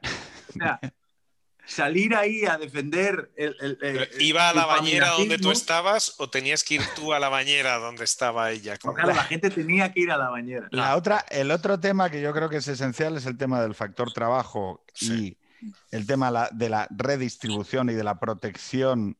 El trabajo nos ha dado sentido, pertenencia, propósito a lo largo de siglos y en el siglo XXI está cambiando. Y esto es una reflexión que la no izquierda, la derecha o las organizaciones que aspiren a representar ese continuo tienen que hacer. O sea, no vale decir, no, yo me quedo pegadito al IBEX, que en Voto Telefónica me suelte duros. Bajos. Eh, eh, ah, Impuestos eh, bajos, sí, sí. eh, impuestos bajos, eh, ya está. Y el impuesto de sucesiones. Mirar, eh, tenéis que ver lo que dicen los chavales de 20 años cuando ven a paisanos de 50 y 60 eh, montar la de Dios con el impuesto de sucesiones. Es que flipan, flipan porque no lo entienden. Dicen, pero de estos señores de qué hablan. ¿Qué- qué- Pero, pero si yo no voy a tener, si yo, yo no, no voy a tener vivienda y soy un tío de derechas. Y estos hijos de puta están hablando de que no, es que el impuesto de sucesiones, no sé qué. Y- y- y- oiga, pero que, que No soy precario. Es que no van a tener ni trabajo. ¿De qué cojones me está hablando este señor de 40% de paro juvenil. O sea, claro. Y luego, Esto sí. El problema es mí- que esto. Sí, bueno, sigue, sigue. acabo, eh, acabo y, y finalizo. No, claro, es que a mí lo que me faltaba, e incluso me- en el hilo me lo dijeron, me dijeron, oye, no has entrado a abordar el tema de la nación. No has entrado a, tra- a abordar el tema de nación soberanía, nación Europa, nación tal. Y yo contesté, sí, porque no lo tengo claro. Y claro, desde que escuché la idea del encastillamiento y la confederalidad, es que me ha abalanzado sobre ella porque me permite pensar como síntesis. Es decir, oye, Eh, ¿Por qué? Porque yo llevo 10 años, y tengo que decirlo, defendiendo una idea de España que tengo que reconocer que no es real. Como mi padre abandonó el comunismo, tío, no es real, lo siento mucho, no lo hay. Libres iguales, yo sí monté el, acto de libres iguales en Oviedo, pero no es real, por mucho que me joda, la España de la razón y la ilustración. Debería ser, es un deber ser, sí, me molaría, sí, pero hay que reconocer que en el mundo tenemos que operar con lo que tenemos y luego trabajar para que haya otras realidades, pero tenemos que operar con lo que tenemos. Y a mí a día de hoy, ese punto del encastillamiento me encaja. Señores, reflexiones finales que habíamos dicho de no alargarlo más. O sea, por resumir, has hablado de la, derecha o la no izquierda tiene que proponer ideas en torno a moral, familia, trabajo y nación. ¿Vale? Sí, una especie... vale. Eh, estoy, estoy, de acuerdo y además creo que si se si se fundara un congreso de intelectuales liberales, conservadores, mm, democristianos, saldrían más o menos las, y las líneas reconocibles todo, que debe defender la no izquierda en, todos esos puntos. Lo que yo digo es, eh, todas esas ideas, que, todos esos puntos que has propuesto están atravesados por el tema de la identidad, por el tema de la identidad, que es el gran tema de la política del siglo XXI, que además el algoritmo lo, fomenta de una forma loca, que es lo que a mí me preocupa también, es decir, como me siento agredido por una forma de poder eh, invasivo y amoral como el que tenemos en España, me radicalizo polarizándome hacia el extremo contrario, perdiendo lo que durante años he tratado de preservar, aprender, con muchos errores, con muchas contradicciones, pero digamos que, y es el tema de, eh, identidades macizas, por ejemplo, tú decías el tema de, de los niños o el tema de la moral. Por supuesto que en un marco pluralista, que eso es la democracia, tiene que haber gente que defienda un determinado modelo de familia o, o, o, un modelo de familia, o bueno, o la, la, necesidad de una familia. Es que ya no hablamos de modelos de familia. Es que ya no hablamos de modelos de familia, hablamos de. Es que, de, eso, de que no sean gatos, de que no sean putos gatos. y porque eso se traduce luego en políticas, en incentivos pájaros. en, en, eh, pues, o por lo menos que no, me que no me impongan desde televisión española. Eso es.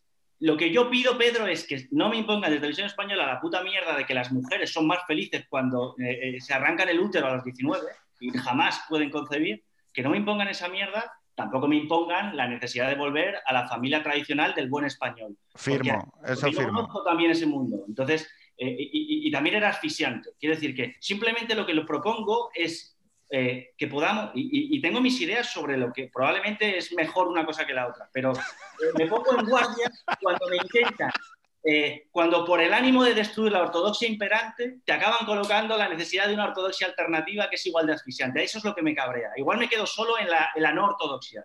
Pero ese es mi punto ahora mismo. luchar para no convertirme en, un cruzado de ninguna de las dos cosas. Y voy a decir, ¿qué, qué extremo centrista, qué equidistante? No, cojones yo tengo mis propias ideas. Lo único que quiero es que no me des con tu identidad en la cabeza. Eh, em, vamos a intentar volver a proteger eh, los espacios de, deliberación sin que tú me digas por eso que soy mala persona, que es lo que decía Roger Scruton. ¿no? Yo tengo muchos amigos de izquierdas porque yo creo que los de izquierdas simplemente están equivocados. El problema de ellos es que creen que yo soy mala persona. Es decir, yo les juzgo por sus hechos, ellos me juzgan por el ser por la identidad. Es decir, que el identitarismo se ha vuelto en la izquierda. Bien, tampoco, tampoco me gusta el identitarismo de derecha. Y no es una cuestión de equidistancia, es una cuestión de libertad, coño, de libertad individual. A eso voy. No, pero esto que estás diciendo tú respecto de la libertad, que yo, eh, yo creo que era el, el, tema central inicial, que es, no, no, vamos a ver. Yo lo que digo es, el proyecto o los proyectos no tienen que aspirar a imponer una moral y además deben defender que la libertad y el pluralismo se basan en que el Estado no utilice las herramientas ni los instrumentos jurídicos para imponer un determinado modelo. Pero que eso durante 30 años ha llevado a una especie de consenso tácito de que entonces no hay que hablar de lo moral en, la pública. Y lo que nos hemos encontrado son que, por ejemplo, los sucesivos proyectos políticos el propio Ciudadanos, era una propuesta tecnológica. Era la idea esta de mm, yo a, las cuestiones de gestión, perdón, a las cuestiones políticas, mira qué cuadro de Excel. Oye, a ver, no, esto no puede ser así. Falta un modelo ahí de vida, ¿no? Eh, o sea, y de vida que, yo creo de vida, perdón, que acaba en una moción de censura en Murcia. No sé si me explico, porque es que al final eh, cuando hablamos cuando hablamos de cuando hablamos de, que la polis tiene normas viejas que deben ser mm, eh, confrontadas con la vida, claro, es que qué tipo de políticos qué tipo de políticos estamos constantemente elevando y lanzando a la arena pública. ¿Qué personas? ¿qué, personas? que es que con, defender la libertad no, no, se trata de imponer un, sistema moral. Es decir, eso, eso, es lo que es absurdo. Pero sí que creo que hay una necesidad de defender morales perseguidas, Jorge. Sí, sí. O sea, que, que no, se trata, no se trata de... Joder, hoy, no sé, no, se trata de, decir, oye, que es que eh, hay que tener seis hijos. Pero defiendo el derecho de la gente a tener seis hijos y que no se rían en su puñetera cara continuamente. Supuesto. No, es que deberían tener incluso bonificaciones fiscales del Estado. O sea, deberían ser mejores estados en el modelo, aunque eso sea fiscalmente. Digo yo, pero es que es lo mismo, es lo mismo que en 1981 o en 1980 se hacía con opciones de vida que no eran la imperante y que estaban siendo atacadas desde todos los frentes. Y había que sacar eso adelante. Es decir, hay que salir del armario, hay que dejar la gente que salga del armario de las iglesias. Es que hay gente que está siendo ridiculizada por ir a una misa. Bueno, eso hace mucho tiempo. Está sucediendo cada vez más, claro, desde, además desde, un, desde una nave nodriza cada vez más potente. Y a mí me parece terrible y creo que ahí hay un camino que se puede andar, además que es un camino de entendimiento, no el camino de decir tienes que ir a misa o eres un indecente, no, se trata de eliminar esa cuestión de la decencia del, del nuevo puritanismo. Se trata de decir, vosotros podéis hacer lo que os dé la gana. Igual que nadie puede ir a donde un tipo a meterse con él porque es un tío y lleva un bolso, por ejemplo. ¿no? o porque es una pareja de homosexuales que ha adoptado un niño. Y nadie puede ir, ¿verdad que nadie puede ir a decirle, oye, ah, mira estos De acuerdo, Lo único, que hay que ponerle patas a ese debate y a ese combate, mejor dicho, y ese combate se da en los medios. Y se da en el terreno del humor, se da en el terreno de la cultura, de las películas, de las series, de quiénes son los monologuistas oficiales del reino. Es decir, lo que falta en España es pues gente que se ría del patrón, del verdadero poderoso en España. No hay nadie que se ría de la izquierda, nadie. Con lo gracioso que sería reírse de Irene Montero, ¿verdad? O de José Luis Ábalo. Sería, sería la polla. Pero claro, nadie se atreve a pagar un programa de, humor así. Es decir, eh, eso va a acabar llegando. Eh, hoy leía un artículo de Letras Libres de Timothy Garton que habla de la redistribución del respeto. La tarea pendiente de la arrogancia liberal es redistribuir el respeto. No, no habla ya de la riqueza, el respeto. Es decir, hay el porqué del trumpismo o el porqué de, muchos populismos europeos, porque han sido, eh, digamos, eh, ridiculizados durante décadas modelos de vida que la gente, oye, son, eh, siempre que no sean lesivos para derechos de terceros, naturalmente, lo siente como propio. Y creo que esa tarea de la redistribución del respeto es una de, las, de los ejes que va a guiar la política, de, la está guiando ya y la del futuro.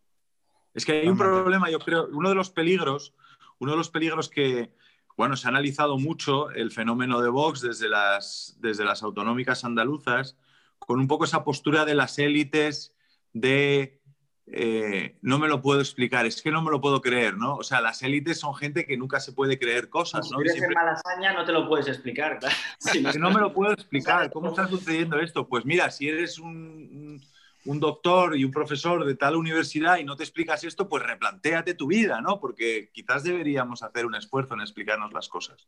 Pero uno de los primeros análisis que, que hacía yo, que me contradigo constantemente, pero en este creo que sigo pensándolo, es que hay un fenómeno que creo que es peligroso, que es comprensible y peligroso, y es el siguiente.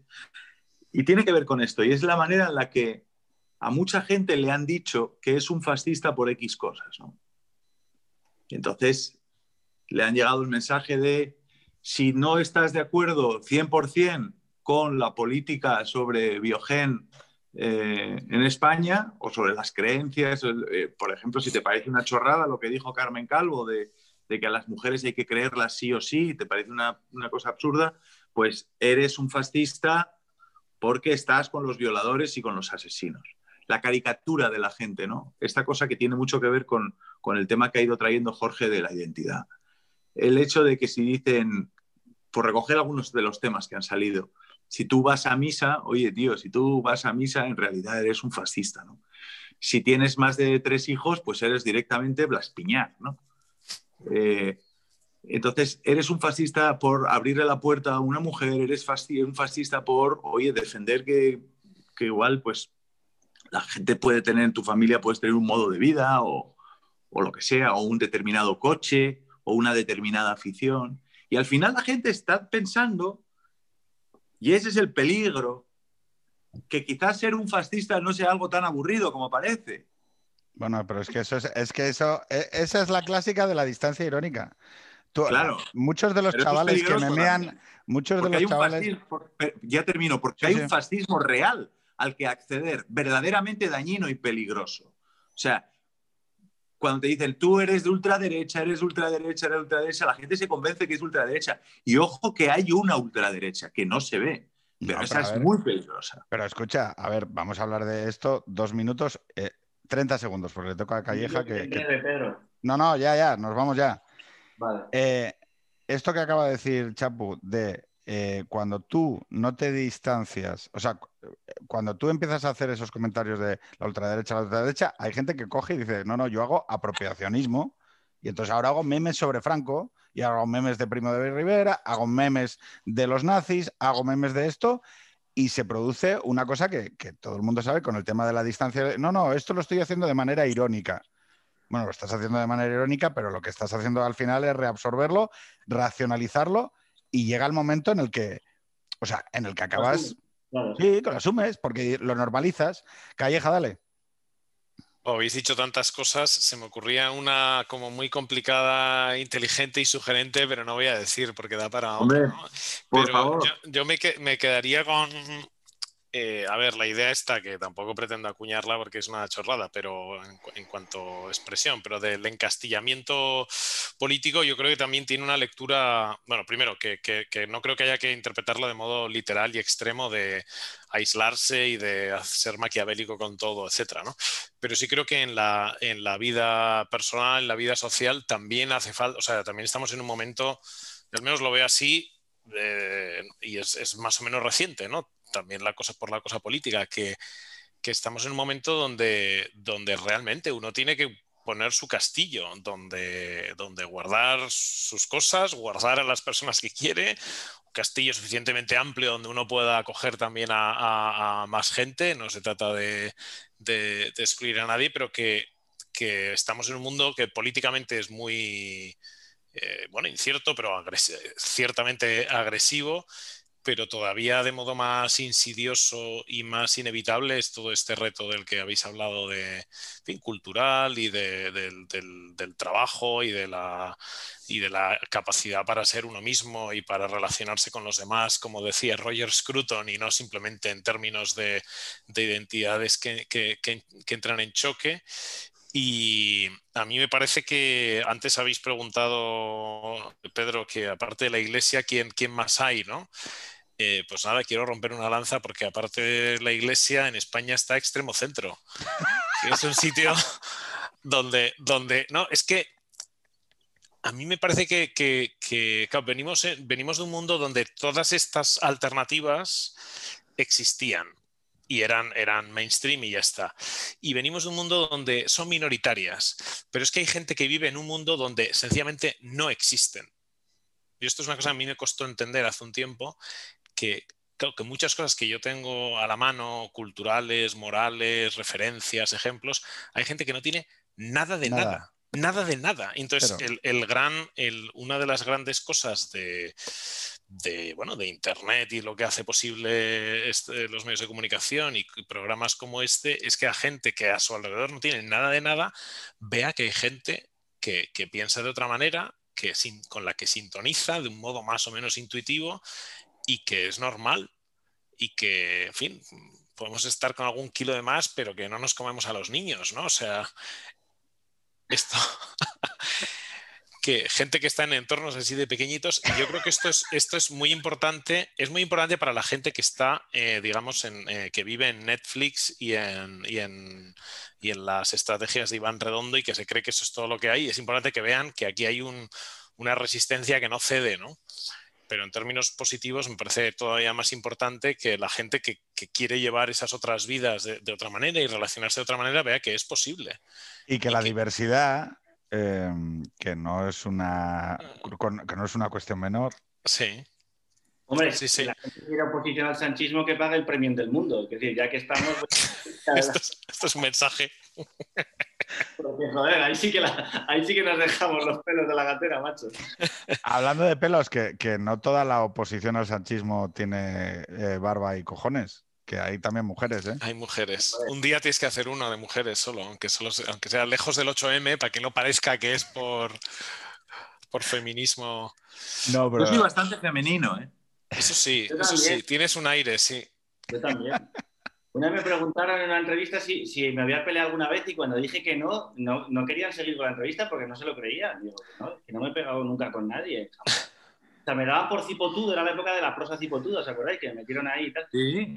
Y, daban por hecho que yo era un tío que iba por ahí eh, peleándose. señoras y escupiendo y pegándome en plan loquillo, en plan canción de loquillo. Oye, tío, sí, no, es curioso los, los estereotipos.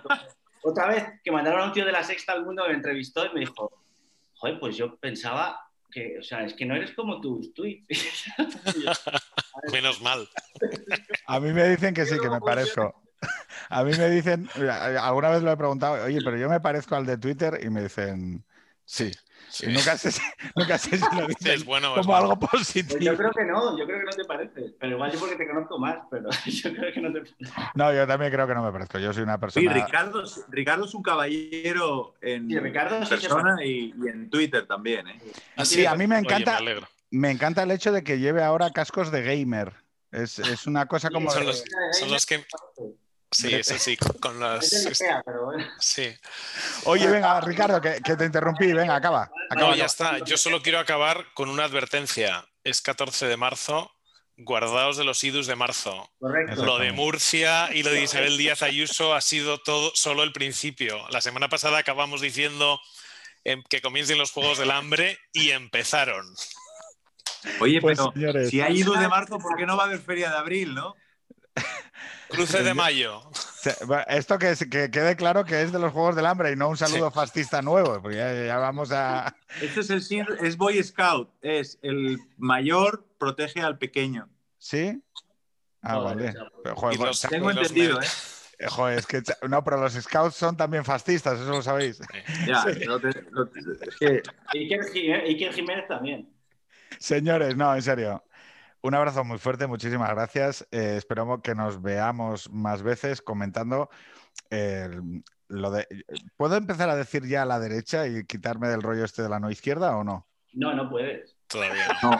Por, amor, es que para mucha gente de derecha yo soy un fraude, entonces no me reconozco ahí. O sea, para soy un facha evidente, pero para mucha gente de derecha soy un progre masónico recamuflado, no sé. Eres no izquierda. Soy pues, no señores, seguro, eso sí. Que haya más encuentros de estos y que el COVID nos permita, antes que después, quedar todos a comer. Señores. Eso es. Un beso. Un abrazo. Buenas noches. Adiós. Buenas, Buenas noches.